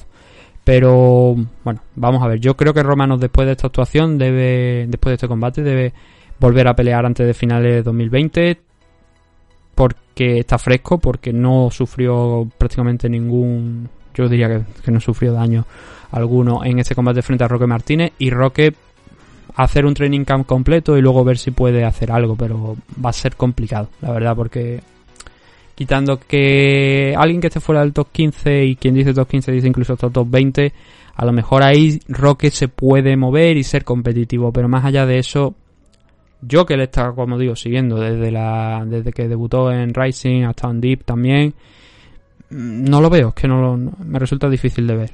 Y, y, cuando vi que firmaba dije, bueno, cumple su sueño a lo mejor de, de estar aquí en UFC, pero la verdad es que no, no tiene el nivel competitivo para estar dentro de, de la compañía, por desgracia. Kevin Cruz derrotando a Roosevelt Robert en 31 segundos en un gran upset porque no había hecho training camp, simplemente había dado el paso adelante, se había enfrentado contra se iba a enfrentar contra Roosevelt Robert con 24 horas de, aviso y puta que ofertón, ¿no? Porque derrotó a, a Roosevelt y solamente en 31 segundos del primer asalto con una guillotina eh, de pie además. Sillara Banks rompiendo, bueno, rompiendo. A ver, yo dije en la previa que pensaba que este era el combate donde si Yara Banks iba a demostrar si realmente tenía lo que tener para estar al menos en 135 libras, eh, con, entre el top 15, tenerla en consideración, digamos, o simplemente no. ¿Por qué? Porque tiene pocas peleas profesionales. Y aquí en UFC pues no le ha ido del todo mal, pero sí que es verdad que muchos rivales, muchas de las rivales que ha tenido estaban también en su misma en su misma experiencia, en sus niveles de experiencia. Julia Ávila es una luchadora que también estaba en sus mismos niveles, pero que venía de una victoria muy buena, masacrando a, a su rival en muy poquitos segundos. Entonces, claro, iba esto eh, a ser para mí, eh, esto para mí era el combate más importante por el momento para Sillara Wanks. El ver cómo se soltaba Y lo hizo bastante bien, lo hizo bastante bien, arrancó una, una victoria por decisión unánime, por un triple 29-27. Ese 29-27, para el que no haya visto el combate, ¿qué indica? Pues que uno de los asaltos se fue a un 18, concretamente el segundo, donde Eubanks arrolló a Ávila y Ávila no pudo encontrar respuesta a nada de lo que propuso Sillara. Estuvo muy bien, sobre todo obviamente en- a la hora de, de trabajar el suelo Sillara Eubanks y eso le valió pues sumar ese segundo y tercer asalto porque el primero se fue a parar para Ávila no obviamente tan dominante como fue en ese combate anterior que tuvo Julia pero sí que de una manera bastante efectiva Eh, entonces nada es lo que hay ahora mismo. Sillara Banks cerrando esta car preliminar con esta victoria frente a Julia Ávila y que ahora, pues la, la verdad es que la sitúa en una posición, por lo menos, ha subido dos posiciones dentro de los rankings, está la decimotercera, Julia Ávila ha caído una hasta la 15, pero quiero decir, ya está derrotando a gente que está entre las 15 primeras y, y además pues de, manera dominante. Eso es bueno, eso es positivo para ella sin ninguna duda. Y ahora habrá que ver, obviamente tiene que seguir creciendo, ¿no? Eh, lo curioso es que no sé, esto no sé cómo va a ir, porque por ejemplo, si miramos Topology o algunas otras páginas, a Julia Ávila le dan un combate el 26 que no creo que se vaya a llegar a celebrar.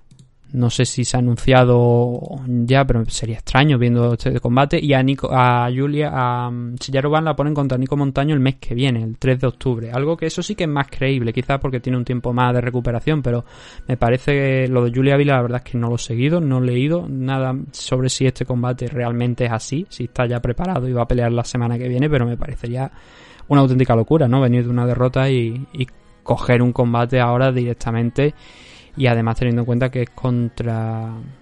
No, perdón, es Julia Ávila la que se va a enfrentar contra Nico Montaño y es Sillara Uban la que se va a enfrentar contra Kellen Vieira. Vale, vale, sí, esto sí que ya tiene bastante más sentido. Esto tiene bastante más sentido. Si, eh, si es así, sí que lo, sí que me parece bastante acorde y bastante mal.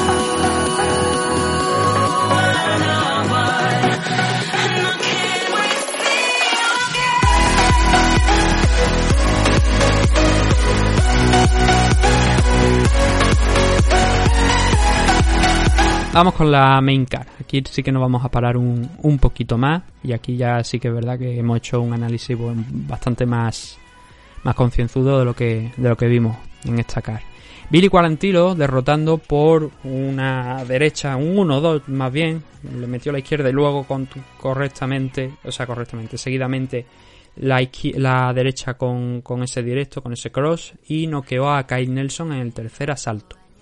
Kyle Nelson empezó bastante bien, la verdad, con poder de, o sea, soltando golpes bastante fuertes, se notaba por el recorrido de esos golpes, sí, golpes muy abiertos, pero muy fuertes, y Quarantilos se vio sorprendido por esa, por ese inicio tan fuerte del canadiense. Pero poco a poco, Nelson fue cansándose, fue intentando también, estuvo intentando derribar varias veces a Billy Quarantilo, y eso obviamente te cansa. Y a partir de la mitad del, primer asalto, Billy ya empezó a encontrar el ritmo, empezó a meter manos más eh, seguidas, una tras otra. Kyle Nelson seguía siendo una amenaza, estaba algo más cansado por ese esfuerzo que había hecho en esa primera parte del asalto, pero fue poco a poco desfalleciendo eh, a lo largo del combate. Hasta llegar a la finalización de, de Billy Quarantilo por ese 1-2 que estamos diciendo. Pero especialmente el segundo asalto ya pintaba bastante mal. En el primero hay que añadir además que Billy Quarantilo consiguió un takedown por si había alguna posible duda del trabajo que estaba haciendo en el striking. Billy además consiguió un takedown que es un no lo vi en la repetición, no sé si al final del combate lo repitieron, pero desde luego entre los asaltos no. Y fue un takedown algo poco usual porque fue muy bajo, se tiró prácticamente a los pies, pero consiguió hacer lo suficiente para agarrar eh, una de las piernas, uno de los tobillos de, de Kai Nelson y hacerle caer, ponerle en peligro. Luego para finalizarlo también eh, apoyándose un poquito contra, contra la jaula. Pero muy muy interesante ese, ese derribo que hizo Billy Quarantilo en el primer asalto. Ya digo, con ese striking tan bueno, aumentando la carga de trabajo, comiéndole el terreno al canadiense y ese takedown, Billy Quarantilo completó una segunda parte muy buena del primer asalto para un 19. Y luego el segundo ahí se volvió a ver ese, esa potencia ¿no? de golpeo que tenía Kyle Nelson, intentándolo, lanzando golpes muy abiertos, con mucha fuerza, pero ya no había punto, me parece a mí, de, retorno de cambiar el combate, porque salvo que entrara una de esas manos y entraban algunas, pero Billy Quarantillo seguía yendo hacia adelante, iba a ser una noche bastante complicada para, para Kyle Nelson. No llegaron tampoco los takedown por parte de Kyle, que siguió intentando esa estrategia de derribarlo, ya fuera directamente en el centro de la jaula contra, o contra la pared, no consiguió ninguno de esos takedown. Y claro, eso ya sí que llegaba. Luego sí que me parece que llegó a conseguir uno Kyle Nelson completarlo. Uno no mantener en el suelo a Billy, pero sí que, que completarlo. Pero en el striking la diferencia se iba, iba aumentando, se iba abriendo. Veíamos a un Kyle Nelson que cada vez estaba más cansado, que los golpes ya no podía bloquearlo, que estaba devolviendo a lo mejor una de tres o cuatro manos que lanzaba Billy Quarantillo y que eso se le iba complicando mucho, se le iba poniendo muy cuesta arriba y luego llegamos a la finalización, que es en el tercer asalto en 7 segundos. Lanza un par de manos tímidas a Billy Quarantillo y de repente cuela esa izquierda por dentro, seguida de esa derecha que hace que caiga de boca Kyle Nelson. Y aunque se protege, yo creo que el árbitro, que era Mark Goddard, si mal no recuerdo, hizo estuvo muy rápido protegiendo a, a Nelson y dijo, bueno, paramos aquí porque es que ha caído de boca. O sea, no cayó de boca completo, cao, pero sí que, o sea, me refiero con todas las luces apagadas, sino que él cayó en dos fases, pero claro, se veía claramente, a pesar de intentar protegerse con las manos, que estaba fuera y que lo único que podía salir de ahí era que Billy Quarantillo le hiciera más daño y hubiera que parar la pelea.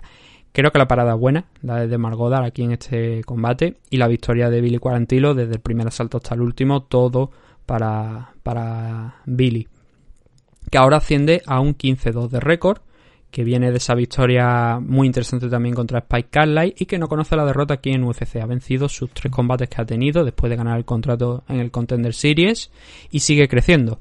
Ahora yo creo que ya después de esto no va a venir un top 15 porque estamos hablando de una división de 145 libras que también tiene muchísimos luchadores en la parte en esos entre esos 15, pero sí que es verdad que hay algunos por ahí fuera que pueden ser rivales interesantes o incluso, ¿por qué no?, entrar de recambio de última hora quizá en alguno de en algún combate que se caiga en 145 libras y entonces sí que optar a un top 15, pero a ver, si miramos los últimos que encontramos de los últimos que hay en la división, tenemos por aquí a Shane Burgos, José Aldo y Edson Barbosa. Edson Barbosa supongo que no estará, no sé si está programado la verdad, tendría que mirar las próximas cartas para saber si está programado. Aldo, obviamente, no creo que va a salir de ahí. Shane Burgos podría ser un rival para Billy Quarantillo, pero ya digo, creo que un combate más para Billy, con alguien de fuera del top 15 que esté ahí peleando también esa puja por entrar. Eh, creo que es interesante antes de, de entrar en ese top 15. Pero bueno, la victoria para, para Billy muy buena. Y Kyle Nelson, ya digo, lo intentó, pero tenía ese game plan en la cabeza de intentar derribar a Billy Quarantillo. No le funcionó. Ese, strike, ese striking abierto de poder tampoco funcionó. Al final se encontró con, con esta derrota de la que estamos hablando. Bobby Green frente a Alan Patrick. Venimos de un combate donde hemos dicho que Billy Quarantillo quitando ese primer minuto y medio, dos minutos y medio del primer asalto, dominó por completo. Bobby Green dominó también este combate para al final llevarse la decisión unánime frente a Alan Patrick por un triple 30-27. Y digo que fue un dominio de principio a fin, pero fue un combate muy entretenido. Hubo muchísimos intercambios, muchísimos scrambles constantes, pero en todos ellos Bobby Green salía vencedor, siempre salía por encima. Creo que solamente en el tercer asalto Patrick consiguió, no sé si fue en el tercero o en el segundo, me parece que hubo un momento donde Patrick consiguió una posición superior, pero tampoco le duró nada. Y la constante fue esa, un Alan Patrick que salió muy fuerte, pero que ya en los primeros segundos se le complicó la cosa porque empujó tanto que Bobby Green rebotó contra la pared y al salir hacia adelante hizo que se abrazó, bueno, se abrazó a, a, a Patrick, le hizo perder el equilibrio y cayó encima. A partir de ahí, pues ya digo, ese primer asalto, varios takedowns más. No fue un trabajo loco por parte de, de Green. También, eh, por gracias a, lo que hizo Patrick desde abajo, que él intentaba tirar una y otra vez sumisiones, buscando abrir, separarse, volver a levantarse, pero cada vez que se levantaba, nuevamente Patrick iba al suelo por, por los takedowns que estaba sacándose Bobby Green, que no solamente estuvo bien en la ofensiva, sino que estuvo también muy bien en la defensa de esos takedowns que intentaba, intentaba el brasileño. Segundo, la misma historia, La diferencia estaba bastante clara cuando iban al suelo. Y luego en el striking, que ya en el segundo y en el tercero sí que vimos un poquito más, Patrick no hacía daño arriba.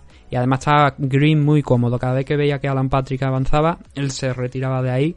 Y además, otro de los detalles es que estaba con las manos abajo. Estaba muy, muy tranquilo Bo- Bobby Green en el día de. en el sábado. Y eso le complicó mucho la historia a Patrick, que en el tercero, pues, esa diferencia de grappling ya no fue tan grande, porque aunque hubo otro takedown, el Patrick no tardó tampoco demasiado tiempo en, recuperarse, pero lo mismo. Volvemos a la, a la parte del striking en la que Patrick estaba intentando dejárselo todo a ver si podía alcanzar a Bobby y Green estaba mm, extra tranquilo, digamos. Con lo cual, los tres asaltos fueron un 10-9 para Bobby Green y al final sellando esta victoria frente a, a Patrick. Este combate, eh, lo, aquí lo peculiar era que, bueno, Bobby Green ha estado ya activo este año, creo que tres veces. Este era su tercer combate, su tercera victoria. Un año impecable. Clay Wida, Alan Banata, ahora Alan Patrick. La cuestión aquí era que Alan Patrick, como habíamos dicho, venía de un parón de dos años. Y estar dos años parado puede generar a lo mejor estos problemas. Se le vio bien, la verdad es que no, bien para ganar combate, obviamente estamos viendo que no, pero correcto al menos, Mm, con una idea en mente que no pudo cumplir en ningún momento de casi en ningún momento, creo ya digo que recuerdo que me parece que hubo un punto en el que se consiguió derribar a Bobby Green, pero no mantenerlo ahí. Y él salió con su game plan, no le funcionó, pero tiene que quedarse con cosas positivas. Él, esta era su tercera derrota profesional. La segunda aquí en. No, tercera en UFC, pero la segunda consecutiva después de ese de, de dos años. Y. em, estuvo correcto, por lo menos. No sé, no, no era el típico, no, no tuvo una actuación mala, digamos, en el sentido de te derriban y tú te quedas ahí y vas dejando pasar los minutos. No, él intentó ser activo, intentó salir de ahí e intentó imponer su game plan, pero hay días en los que no te funciona y a pesar de todo lo que intentes porque tu rival es superior. Y en esta ocasión Bobby Green fue muy superior para sumar su tercera victoria en este 2020 llegamos a un combate muy, muy, muy polémico. Es Herman contra Mike Rodríguez. La victoria oficial es para Ed Herman por Kimura en el tercer asalto. La historia de la película es bastante diferente. Es un combate que debería haber ganado Mike Rodríguez. Si no fue vía finalización, debería haber sido vía decisión. Lo mereció ganar a todas luces. Porque Herman no hizo prácticamente nada a lo largo del combate más allá de intentar derribar a, a Rodríguez, de ser controlado por Mike Rodríguez en el clinch, ahora hablaremos porque ese, ese clinch es uno de los puntos importantes de, de la actuación de Mike Rodríguez en este combate. Y luego la, la gran escena polémica. El árbitro era Chris Tognoni, creo que es Chris el nombre. Tognoni seguro, el apellido no lo recuerdo, pero el nombre me parece que, es Chris. Y hay un incidente en el segundo asalto, donde Rodríguez como digo, el trabajo de, clinch de Mike Rodríguez el sábado fue espectacular. Cada vez que iban al clinch, lo castigaba de todas las maneras posibles. Rodillazos al cuerpo, que fue una de las claves de- del combate.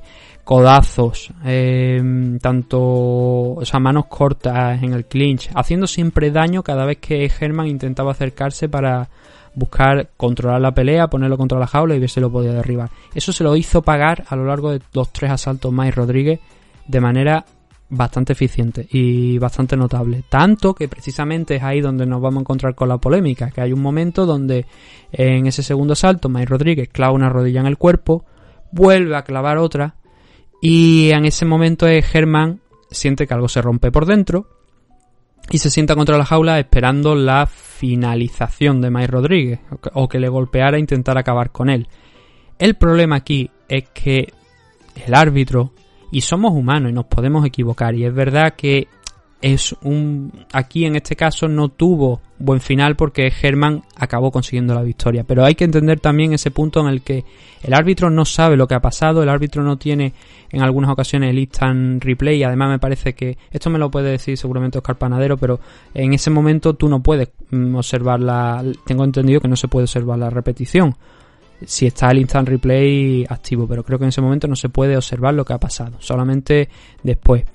Entonces, como no se puede observar, la repetición sí que la vimos nosotros, y el rodillazo de Mike Rodríguez no da abajo, da en el cuerpo, pero Toñoni interpreta que eso ha sido un low blow, que ha sido un golpe abajo y que se debe parar el combate para darle ese tiempo de respiro a Herman. Él lo interpreta así.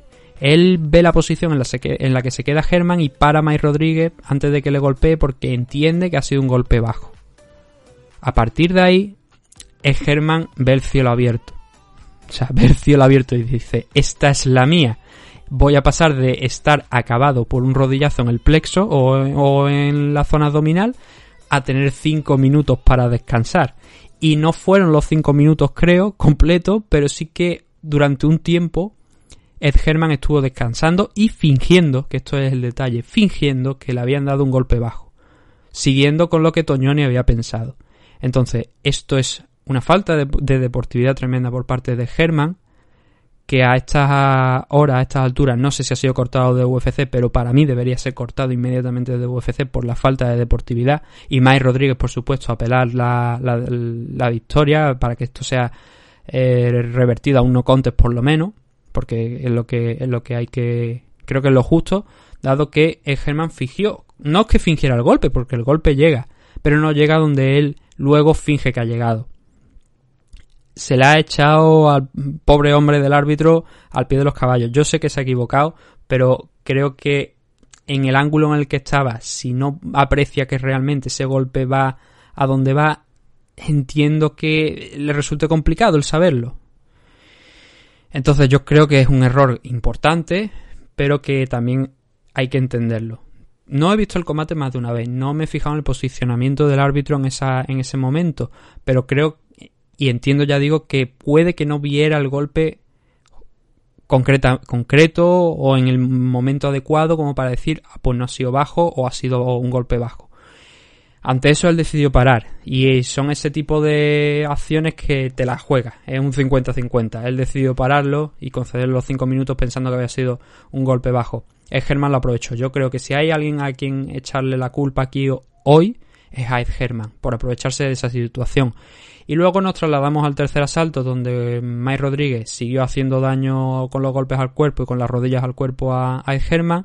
Lo tuvo en el suelo, arrinconado, como no, simplemente tenía que seguir golpeando para finalizarlo. Pero Herman acertó en ese momento a, con su experiencia, colocar los brazos en cierta posición para cerrar un Kimura en el brazo izquierdo de, de Mike Rodríguez Mike intentó defenderse rotando por encima, pero eso fue peor porque acabó con Ed Herman ahí, no pudo salirse de la sumisión, Ed Herman no la soltó y acabó forzando el, la rendición de Mike Rodríguez. Y por tanto la victoria se fue a parar para Ed Herman. El problema es ese, y el problema que tenemos que atajar es ese también, el de luchadores que pueden aprovechar, en este caso de Herman fue... Yo creo que, claro, él se vio hasta sorprendido por la situación, pero dijo, esta es la mía eh, él pasó de, de, pensar que el combate se había acabado a decir, no, no, ¿cómo? ¿Que me estás diciendo que he recibido un golpe bajo? ¡Ay, que me ha hecho daño! Y eso es lo lamentable. Y creo que por eso debería ser sancionado. Por, creo que la comisión lo único, lo único que debería hacer es revertir, revertir el resultado del combate. Declarar que esto es un no contest. Y por parte de UFC, despedir inmediatamente a Germa. No volver a contar con él puede pedir a Germán las disculpas que quiera, pero es algo tan flagrante y tan inexplicable, tan injustificable, mejor dicho, que Germán debe abandonar UFC ahora mismo. Para mí. No es difícil que vuelva a competir, sobre todo en el punto de en el que está su carrera. Y creo que es contra él, contra el que se debe cargar, y no tanto con, el árbitro, que creo que comete un error que se puede cometer en multitud de veces y a Mike Rodríguez en este caso le perjudicó porque eso le, le, abría la oportunidad de finalizarlo. Pero oye, también vamos a decir una cosa. ¿Quién nos dice que en ese momento Mike Rodríguez podría podría haber acabado con, con Herman, pero quién nos dice que lo iba a conseguir? Porque luego nos trasladamos a ese tercer asalto que estamos comentando, en el que Mike Rodríguez lo tiene en la misma posición, le pega otro rodillazo que dobla completamente a Herman y parece que va a finalizarle, pero no puede hacerlo. Entonces, eh, claro, el hecho es innegable. Es Germán es, eh, se aprovecha de las normas. Pero Mike Rodríguez luego tampoco puede finalizarlo. Entonces, eh, muy polémico todo, cuestionable todo. Pero hay, me parece que Dana White también he leído por alguna declaración que está cargando contra el árbitro y creo que no es precisamente contra él contra quien debería cargar. porque todos somos humanos, todos nos equivocamos. Y si no ves el golpe además en concreto y piensas que a Herman le, ha dado, le han dado un golpe bajo, pues es lo que hay. Y bueno, al final, por desgracia, pues bueno, esa decisión perjudicó a Mike Rodríguez y acabó perdiendo el combate por sumisión para Ed Herman.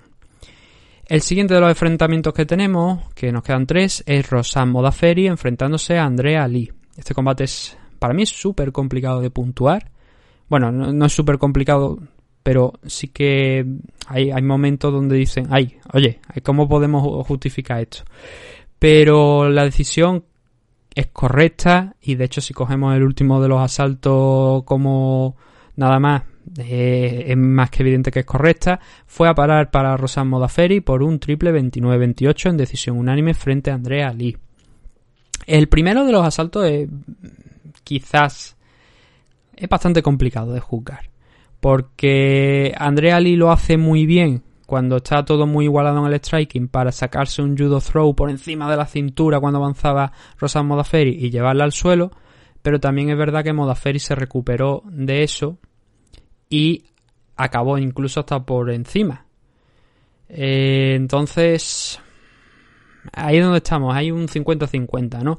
Pero si valoramos lo que hizo una y otra en este primer asalto, teniendo en cuenta sobre todo que Rosan Modaferi estuvo durante más tiempo encima de lo que Andrea Lee estuvo, podemos sin ninguna duda justificar el 19. Pero fue, ya digo, un asalto muy entretenido por esa situación ¿no? en la que no estaba pasando tampoco mucho en ese momento, pero ese judo throw lo cambió todo. A partir de ahí el combate empezó a ser más dinámico. En el segundo asalto, bastante striking por las dos partes. Bastante complicado también de, de juzgar este segundo round, pero creo que Andrea Lee hizo lo suficiente. ¿Por qué creo que en este segundo salto Andrea Lee hizo lo suficiente? Porque ante la igualdad, toda acción, por mínima que parezca, acaba sumando. Y aunque Lee no mantuvo a Modaferi en el suelo, sí que es verdad que simplemente a pura fuerza, cogiéndolo, incluso en la primera ocasión que lo hizo, la cogió de, de la nuca, de la cabeza y la arrastró hasta el suelo, con la, a pura fuerza. Y eso lo hizo dos veces. Entonces, eso suma. Rosamo Daferi completó un takedown, que debería quizás sumar más que esos dos intentos que hizo Andrea Lee, que tocaron suelo, pero no progresaron más. Pero si añadimos el striking, que no hubo una diferencia muy grande, o no a mí personalmente, sin tener las estadísticas por delante, no me dio la sensación de, haber una diferencia muy grande en el striking, yo creo que ahí KGB, Andrea Lee, fue un punto superior a, a. Pero desde luego, el, eh, este asalto al final no cambió el resultado porque Rosan Modaferi estuvo excelente en el tercer asalto, leyó mucho mejor la pelea que en el segundo, donde recibió bastantes golpes más, en el tercero no, en el tercero estuvo manteniéndose un poco en la distancia por fuera para no ser golpeada. Y aprovechó un spinning backfish de, de Andrea Lee para cerrar esa distancia y lograr el primero de los dos takedowns que, que consiguió en este asalto para acabar el combate, para cimentar la victoria en su favor, aunque al final del combate fue Andrea Lee, creo, la que acabó por encima, pero ya sin, sin tiempo ninguno para, para hacer nada. Entonces ese par de takedown eh, fueron las razones principales por las que este asalto se fue a parar a manos de Rosa Modaferi, y aunque eso, eso es evidente, y si echamos un vistazo a la a las puntuaciones de los jueces, todos los jueces coinciden en lo mismo. Primer asalto para Rosa, primero y tercer asalto para Rosa Modaferi, segundo para Andrea Lee. El margen de Andrea en, en el segundo asalto creo que es bastante pequeño, pero suficiente para justificar ese 29-28. Y una victoria para Rosa Modaferi que creo que significa bastante. Para mí, verla ganar aquí contra Andrea Lee significa bastante. Significa que no pierde comba, la que sí pierde eh, Andrea Lee, porque Andrea Lee venía con dos derrotas consecutivas, decisiones muy cuestionables frente a Joan Calderwood y Laren Murphy, la verdad, pero aquí no hay cuestión, aquí no, no puede cuestionarla la decisión. Para mí no puede cuestionarla.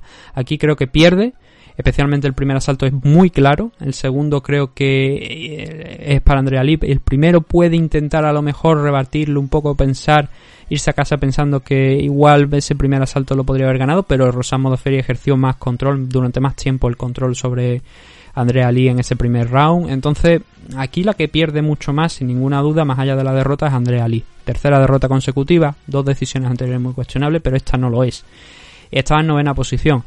Mm, parece que no ha caído, porque los rankings ya se han actualizado y que sigue ahí en esa posición, en la número 9, pero a Rosan Modafferi sí que esto le ha permitido subir una, a la séptima posición. Es difícil para Rosan porque son 37 años, siempre a un muy buen nivel, cumpleaños además esta próxima semana. Eh, además, además la misma sema- el mismo día que, un- que una familia, así que yo creo que desde luego este, este día no me voy a olvidar ya de que cumpleaños Rosa Modafferi. Y, y el problema aquí está en que va mezclando victorias con derrotas, victorias con derrotas, y así constantemente. Si nos vamos al, al inicio de la carrera de, de Rosa Modafferi aquí en UFC, vemos que primer combate, eh, en la final del Ultimate Fighter contra Nico Montaño, derrota. Victoria contra Bar Honcha, derrota contra Sillaro Banks. Victoria contra Antonina Sechenko, derrota contra Jennifer Maya. Vence a Macy Barber, pierde con Lauren Murphy y ahora vence contra Andrea Lee. ¿Lo siguiente será una derrota? No lo sé, pero es que Rosa Modafferi está ahora mismo en ese punto en el que pierde, gana, pierde, gana y al final el avance no es tanto. Pero sí que es verdad que lo que tiene por delante ahora mismo es Jojo, Joan Calderwood, Jessica Ay, Lauren Murphy, Jennifer Maya, Cintia Calvillo y Carly Chukagian. Cintia Calvillo lo normal es que pegue para arriba y opte por enfrentarse a Valentina Sechenko o no, o que se le cuele por ahí ante alguien. Pero de las primeras ya estamos viendo, ha perdido con Jennifer Maya, ha perdido contra Lauren Murphy. ¿Se puede dar una revancha contra alguna de las dos? Sí, puede ser interesante, pero oye, teniendo a Jessica ahí por ahí, igual es momento también ya de darle esa pelea. No está muy arriba, contra Joan Calderwood tampoco ha peleado Rosa Modafferi, así que tiene algunas rivales por delante para intentar cumplir ese sueño nuevamente de optar al cinturón Flyway, porque digo nuevamente porque como sabéis pues ya entró en la final de Ultimate Fighter por la bajada de Sillara Eubanks y, y era por el cinturón de la división, el inaugural, lo que pasa que no cayó derrotada frente a Nico Montaño. Y Andrea Lee, eso, tres derrotas consecutivas, esto le va a hacer daño, parece que de momento en los rankings no, pero y eso es una buena noticia para ella porque eso quiere decir que por lo menos la gente que realiza los rankings no la ponen a caer de un burro y que a lo mejor puede que sigamos viéndola en UFC sin ningún problema y sin ningún cambio de división ni nada. Veremos si eso es así.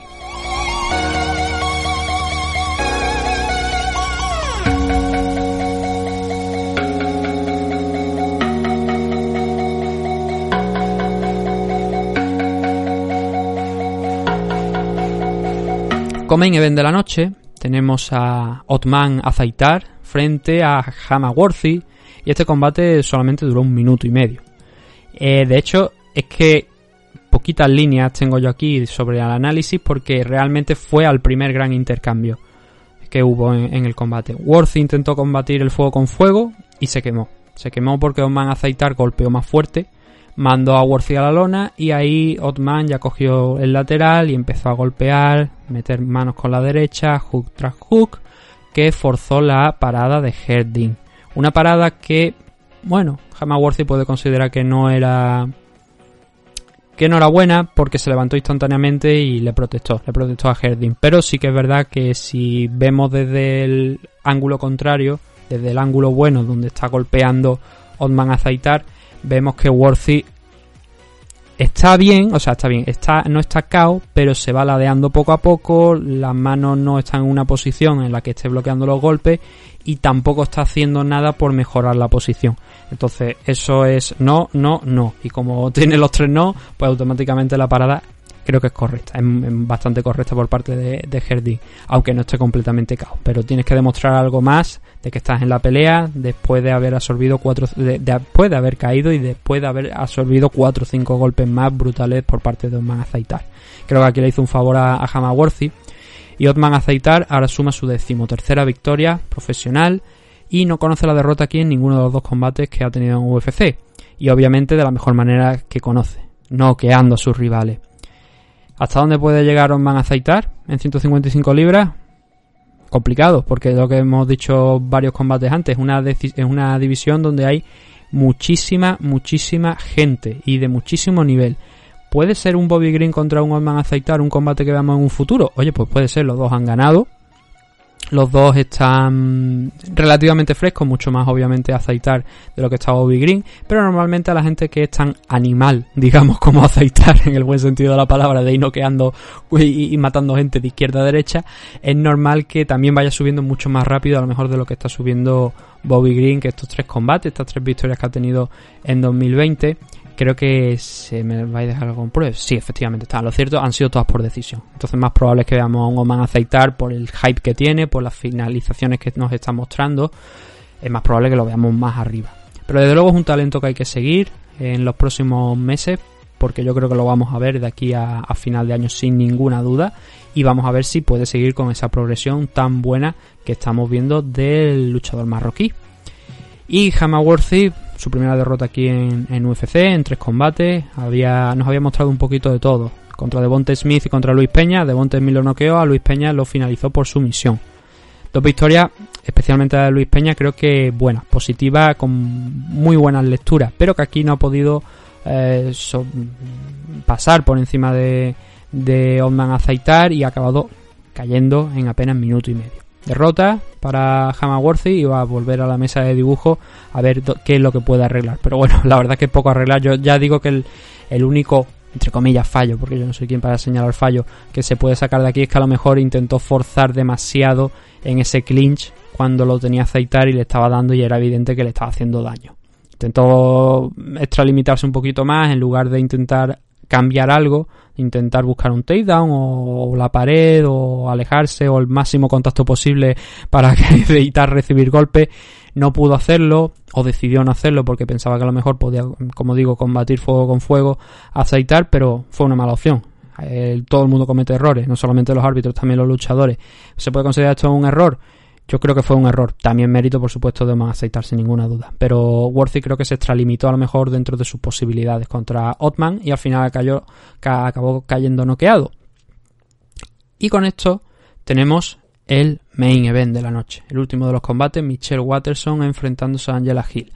Decisión dividida, bastante complicado. Yo creo que aquí no gana ni pierde nadie. No se puede decir una ganado, la otra perdido, como hemos visto en algunas ocasiones en otros combates. Yo creo que esta decisión, tanto para un sitio como para otro, es correcta.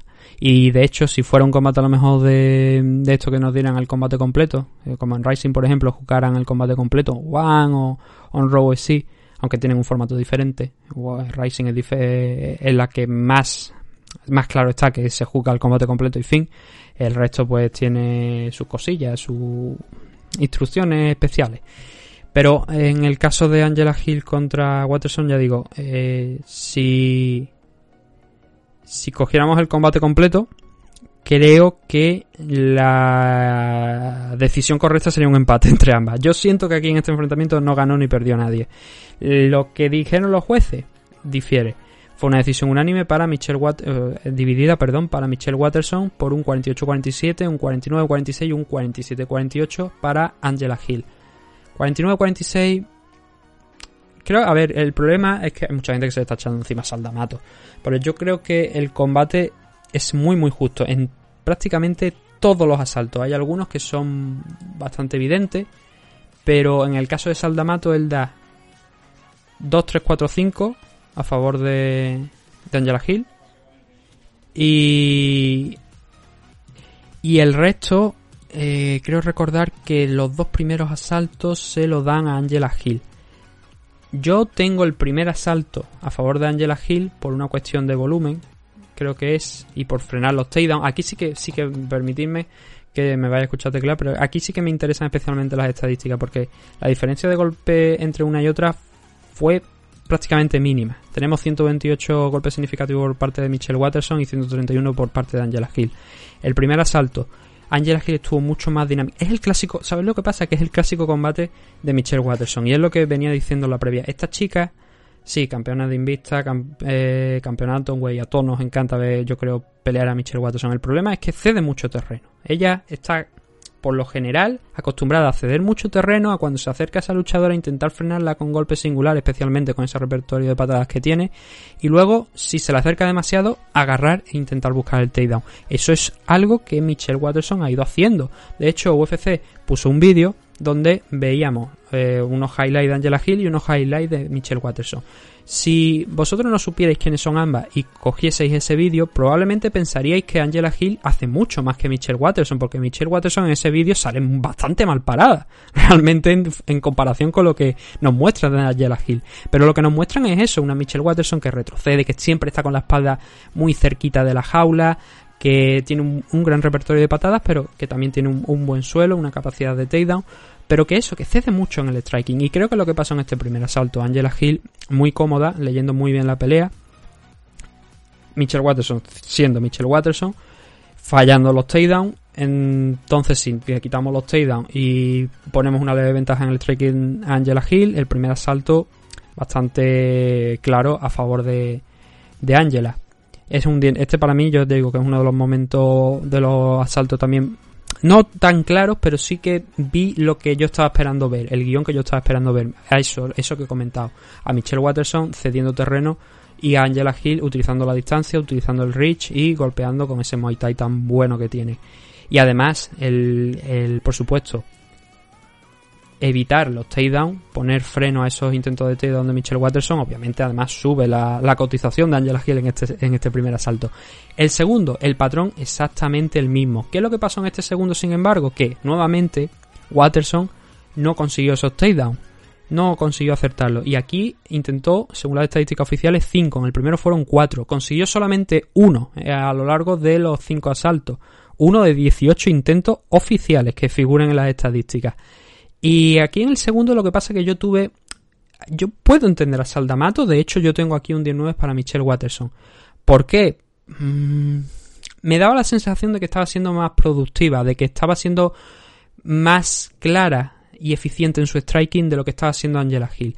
Las estadísticas oficiales dicen que Angela Hill conectó dos golpes significativos más, solo dos. Pero en el caso de Michelle Watterson, que lanzó mucho, aquí lanzó un poquito más que, que Angela Hill no tuvo tanta precisión como ella, estaba finalizando los combos, es decir, soltaba la izquierda, soltaba la derecha y luego te sacaba la low kick con la, con la derecha por fuera para sumar puntos. Iba sumando puntos y a mí me dio la sensación de que sumó un poquito más que, que Angela Hill o por lo menos daba la sensación de que estaba haciendo algo más. Pero es un asalto muy complicado de. Para mí es muy complicado de juzgar, de dar una, una ganadora en este asalto. Yo tengo ese 10 10-9 a favor de Michelle Watterson por lo que digo, porque tengo esa sensación de que Michelle estaba haciendo un poquito más, estaba presionando un poquito más de lo que había hecho en el primer asalto, aunque no hubiera completado los takedowns. Pero puedo entender perfectamente la visión de cualquiera, incluso de, de vosotros, de cualquier árbitro, que diga no, aquí Angela Hill eh, mereció el 10-9. Lo puedo entender perfectamente. El tercer asalto es un round súper claro a favor de, de Michelle Watterson. Consigue un takedown cuando pasa el primer minuto y medio, el primero de- del combate. Gana la media guardia y a partir de ahí pues empieza a respirar. Es el típico trabajo también de no cansarme demasiado, de saber que ya he conseguido el takedown, ya tengo la pelea donde, donde quiero. A partir de ahí pues trabajar golpes cortos, tan- tanto por parte de un lado como por parte de otro, pero siempre con Watterson en una posición superior. Solamente consiguió Angela Hill mejorar la posición de media guardia a guardia cuando ya faltaban apenas 15 segundos. Entonces, mm, un round muy claro a favor de Michelle Watterson con ese takedown y que a partir de ese minuto y medio inicial donde consiguió ese takedown no dejó escapar nunca a Angela Hill. Ya aquí, bueno, pues teníamos o bien a una luchadora por delante o bien a la otra, dependiendo de cómo hubiésemos visto los dos primeros asaltos. Pero el caso es que nos vamos al cuarto. Michelle Watterson aquí consigue mantener todavía, bueno, Angela quiero decir, consigue todavía mantener la pelea de pie nuevamente, otros 5 takedowns de Michelle Watterson a lo largo del asalto que no llegan en ningún momento a concretarse, pero Watterson vuelve a ser un poquito más efectiva con, con el striking, vuelve a conectar un poquito más. Y además hay que añadir que uno de esos takedowns casi lo completa. Entonces, eh, si nuevamente con unos margen mínimos hace ese intento de takedown que casi lo completa y tal, y las estadísticas además también te dicen que Michelle Watterson fue cuatro golpes, estuvo cuatro golpes por encima de, Angela Hill, que es que es una locura, nos movemos en diferencias mínimas entre, entre los golpes de ambas. Aunque Angela Hill defendió ese takedown con el Wizard, clavando rodillas, las dos clavaron las rodillas y tal, y no consiguió completarlo Michelle Watterson, es suficiente. Para mí es suficiente para darle ese cuarto asalto. De hecho, los jueces también, todos coinciden en que ese cuarto asalto, ese tercer, cuarto asalto son para Michelle Watterson. Y nos movemos al quinto, donde junto con el segundo yo creo que está aquí la, la disputa, ¿no? Del saber quién ha ganado, quién ha dejado de, de ganar. Para mí este quinto asalto es para Angela Hill. ¿Por qué? Vuelve a recuperar el dinamismo que se le había visto en el primer asalto y a tirones en el segundo y en el cuarto. Lo vuelve a recuperar, vuelve a intentarlo más y va abriendo una ventaja. Que luego al final esa ventaja disminuye un poco, porque Michelle Watterson vuelve a entrar bien en el asalto, Angela no está tan acertada, pero además la forma de acabar el round, siempre se ha dicho que los últimos 10 segundos del asalto es donde hay que dejárselo todo, porque a veces eso es lo que deja más impacto en la memoria de los jueces y porque también es que es lo último que han visto. Y Angela Hill eso lo hizo en este asalto. Eh, entró muy enchufada, empezó a, conectar rodillazos al cuerpo, a ponerla contra la pared y acabó en una posición, digamos, de fuerza, de poder frente a Michelle Watterson. Si a eso le sumamos que el striking, pues ya digo, fue más o menos acorde, esas cosas dejan impacto. Además, también nuevamente frenó todos los intentos de takedown de, de, de Michelle Watterson. Para mí eso es un 19 para Angela Hill. Pero nuevamente toda esta discusión hay que llevarla al global, donde los jueces dieron la victoria a Michelle Watterson, dos jueces frente a uno a Angela Hill, y el combate es muy complicado, para mí es muy complicado de juzgar. Cuando hay diferencias tan mínimas que las vemos en las estadísticas incluso, nos tenemos que mover por eh, acciones muy pequeñas, por momentos muy muy pequeñitos en los asaltos ese intento de takedown que digo en el, cuarto salto de Watterson que hace clavar rodilla a Angela Hill. Podíamos entrar también con, bueno, tendríamos que entrar, está el grappling efectivo, luego por último la, lo siguiente es la, si no recuerdo mal, era la agresión y el tercero el control de la jaula o algo así. El control de la jaula se lo deberíamos dar sin ninguna duda a Angela Hill. Pero a mí no me gusta ahí, hasta ese extremo del, del, control de la jaula, si veo que hay algo a lo mejor, alguna intención de agresividad o de, de quedar por encima, de intentarlo. Y ya digo, es muy complicado, es muy, para mí es muy complicado. Yo, a mí el resultado más justo sería jugarlo a combate completo y darlo como combate nulo, un empate, porque creo que las dos estuvieron a un muy buen nivel, y las dos hicieron un combate muy bueno, que sí que es verdad que veías que quizás Angela Hill era, era mucho más clara en sus acciones que Michelle Watterson, pero por, también porque es el estilo de Michelle Watterson a la hora de pelear. Y sin embargo, si vemos la cara, la cara de Watterson también está un poquito más inflamada de lo que estaba desde luego la cara de, de Angela Hill. Pero yo no acabé este combate con la sensación con la que con, acabé el combate de Angela Hill contra Claudia Gadela, donde sí creo que Angela ganó. Yo creo que este combate no lo ganó tampoco lo perdió, pero lo mismo con Michelle Watterson. Creo que el resultado justo para mí aquí se, habría sido un empate entre ambas, porque las dos se lo dejaron todo, porque creo que no consiguieron una ventaja grande en ningún momento una sobre la otra como para justificar la victoria. Lo que pasa es que estamos en un sistema de 10-9. A mí no me gusta este sistema de 10-9. Bueno, 10-10, para ser exacto. Pero los 10-10 es otro problema, porque parece que algunos de los jueces piensan que eso no existe o no lo quieren dar porque hay una puede ser esto es una es una idea no pero eh, la norma pone que no se debe abusar del 10-10 ni se debe utilizar a lo mejor como una muestra de eh, que el juez no es, no es capaz de juzgar el asalto. Pero eso eso por desgracia nos lleva a decisiones también que son de este estilo donde igual un empate habría sido más justo pero también como digo estamos en un sistema de 19 un sistema que a mí personalmente no me gusta, por lo que es, por lo que simboliza, ¿no? Ese, aquí deberíamos jugar el combate completo, porque se han estado dejando todo durante 25 minutos. Y tan importante es como empiece a como acaba si llegas al final del asalto, desde el combate. Y siento que eso no se premia a veces y que sí lo vemos en Rising o algo, porque ¿cuántos luchadores hay que inician muy bien el combate, que ganan los dos primeros rounds y en el tercero ya desconectan o les pasan por encima, pero no es suficiente para hacer un 18 y acabar empatando el combate.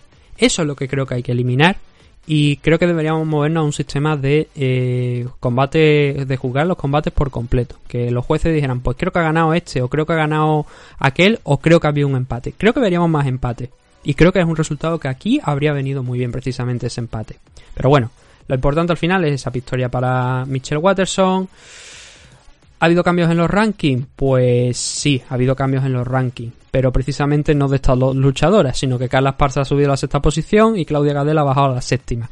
Me da la sensación que los, los- la gente que hace el ranking esta vez han estado un poco, digamos, vagos. No han tenido muchas ganas de hacer muchos cambios. Y de hecho, si miramos el resto de, de los rankings, es que es así. Tampoco ha habido muchos cambios. Por ejemplo, la división middleweight, que mm, si no recuerdo mal, no había ningún combate aquí. Pues la en la división middleweight ha habido un cambio. Chris Weyman ha subido a la novena posición, Uraya Hall ha bajado a la décima. No, no hay mucho más que, que se puede hacer aquí. Pero bueno, eso es lo importante y al final el hecho no cambia. Victoria de Michelle Watterson es la primera, o sea, ahora entra en una racha de, de una victoria después de perder contra Johanna y contra Carla Esparza. Y Angela Hill suma una segunda derrota consecutiva después de perder una decisión dividida contra Claudia Gadela, que ya digo que yo creo que aquella victoria, aquel combate lo ganó personalmente. Y ahora mismo en este 2020 ha tenido cuatro peleas y está en un 2-2 de récord en, este 2020. Desde 2019 lleva, creo que han sido eh, 8 peleas, me parece que han sido 7, 8 peleas en apenas un año. Algo más de un año aproximadamente, año y medio. Está muy bien, la verdad, para Angela Hill, pero falta, es el problema, le falta el salto de nivel, al igual que creo que le falta a Michelle Watterson, porque seguramente Michelle ahora le darán una rival de más entidad y es probable que no sea capaz. ¿Por qué? De que sea capaz de ganar. ¿Por qué? Porque lo que hay por encima son auténticos monstruos. Y lo hemos dicho. ¿Quién está por encima de Michelle Watterson? Además de Claudia Gadela y Carla Esparza, Nina Ansarov, Joana, Tatiana Suárez, Jessica Andrade, Rauna Mayuna y luego Weili. Y Jessica Andrade que tiene un debut en 125 libras dentro de pocas fechas. Complicado, desde luego, para Michelle Watterson, teniendo en cuenta que ella es campeona de Invicta en Atomweight y que Angela Hill también es del mismo peso, que la- ambas deberían estar en la división Atomweight antes que en la división Strikeweight, pero bueno, es como están las cosas. De hecho, Angela Hill, eh, siempre me olvido de estos datos, pero Angela Hill, que me corrijan aquí Tapology, es campeona también de la división Strikeweight, sí, una Atomweight y la otra Strikeweight. Pues nada, eso es lo que teníamos en este evento y para cerrarlo tenemos que hablar de los bonos de la noche. ¿Cuáles son los bonos de la noche? Pues Michelle Watterson contra Angela Hill se llevaron un muy acertado of the Night. Otman Azaitar derrotó a Hamaworthy por, eh, por KO y se llevó un Performance of the Night. Y luego Kevin Cruz, también por esa sumisión, por esa guillotina sobre Roosevelt Roberts, se llevó otros 50.000 dólares más para ello. Cuatro ganadores de, de bonos, un Fire of the Night y dos Performance of the Night. El siguiente de los eventos que tenemos de UFC es este próximo fin de semana nuevamente y es el de Colby Covington frente a Tyron Bully. Además está Donald Cerrone contra Nico Price, Hamza Chimaev frente a Gerald Merhaer, Johnny Walker, Ryan Spam, Mackenzie Dare contra Randa Marcos y Kevin Holland frente a Darren Stewart. Todos son la main card porque si luego vamos a ver la card preliminar también es bastante entretenida. Son 15 combates, pero bueno, ahora ya digo, empezamos ahora con este no, este tiene COVID, este se cae en el pesaje, este no cumple, este se lesiona y al final nos quedamos con menos. Pero eso tendrá que esperar hasta el próximo domingo en MM Adicto 304. Lo que vamos a hacer ahora es una pausa y nos vamos a despedir ya aquí en este programa.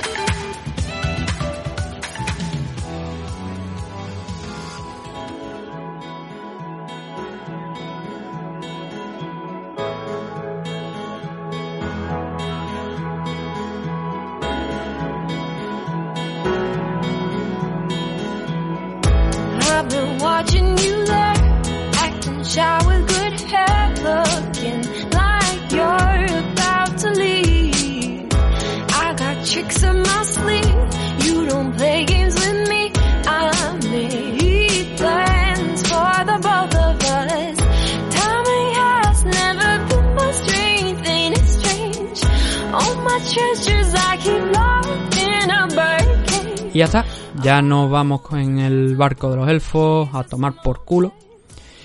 Después de un largo programa de un MMA Adicto 304, donde, 303, perdón, donde hemos analizado la main card del evento de UFC Las Vegas 10, la victoria de Juan Archuleta y hemos dado también un par de cositas más en noticias, Conor McGregor, Nick Díaz, los combates de españoles en Bellator, que luego hemos sabido ya una cara oficial y no está David Trayero en esa cara en la que presuntamente iba a estar. Veremos si en la siguiente o si igual incluso a lo mejor había algún problema o David se ha confundido y era la de Francia a lo mejor la que iba a estar, que también es dentro de unos meses, de, unas semanas. Pero bueno, de momento no está. Vamos a esperar a ver si, si hay alguna noticia o algo. Es algo que ha dicho él en redes sociales, que puso en, en el en el Instagram de Costello, que está eh, peleando en ese evento de Velator del 3 de octubre, creo que es el, el de Milán. No. No, creo que es el primero de los eventos. Bueno, ahora no, no, no sé cuál es ahora mismo de memoria. Pero lo puso él en, como he dicho, eh, en la parte de las noticias. Y de momento no está. Pero veremos. Estaremos atentos a ver si hay alguna actualización en los próximos días, horas o semanas. Daros las gracias a todos por habernos escuchado una semana más. Esperemos que lo hayáis disfrutado. Y nos vemos dentro de unos cuantos días con mucho más MMA Adicto. Un saludo a todos. Be the same, Feel no pain. Separate.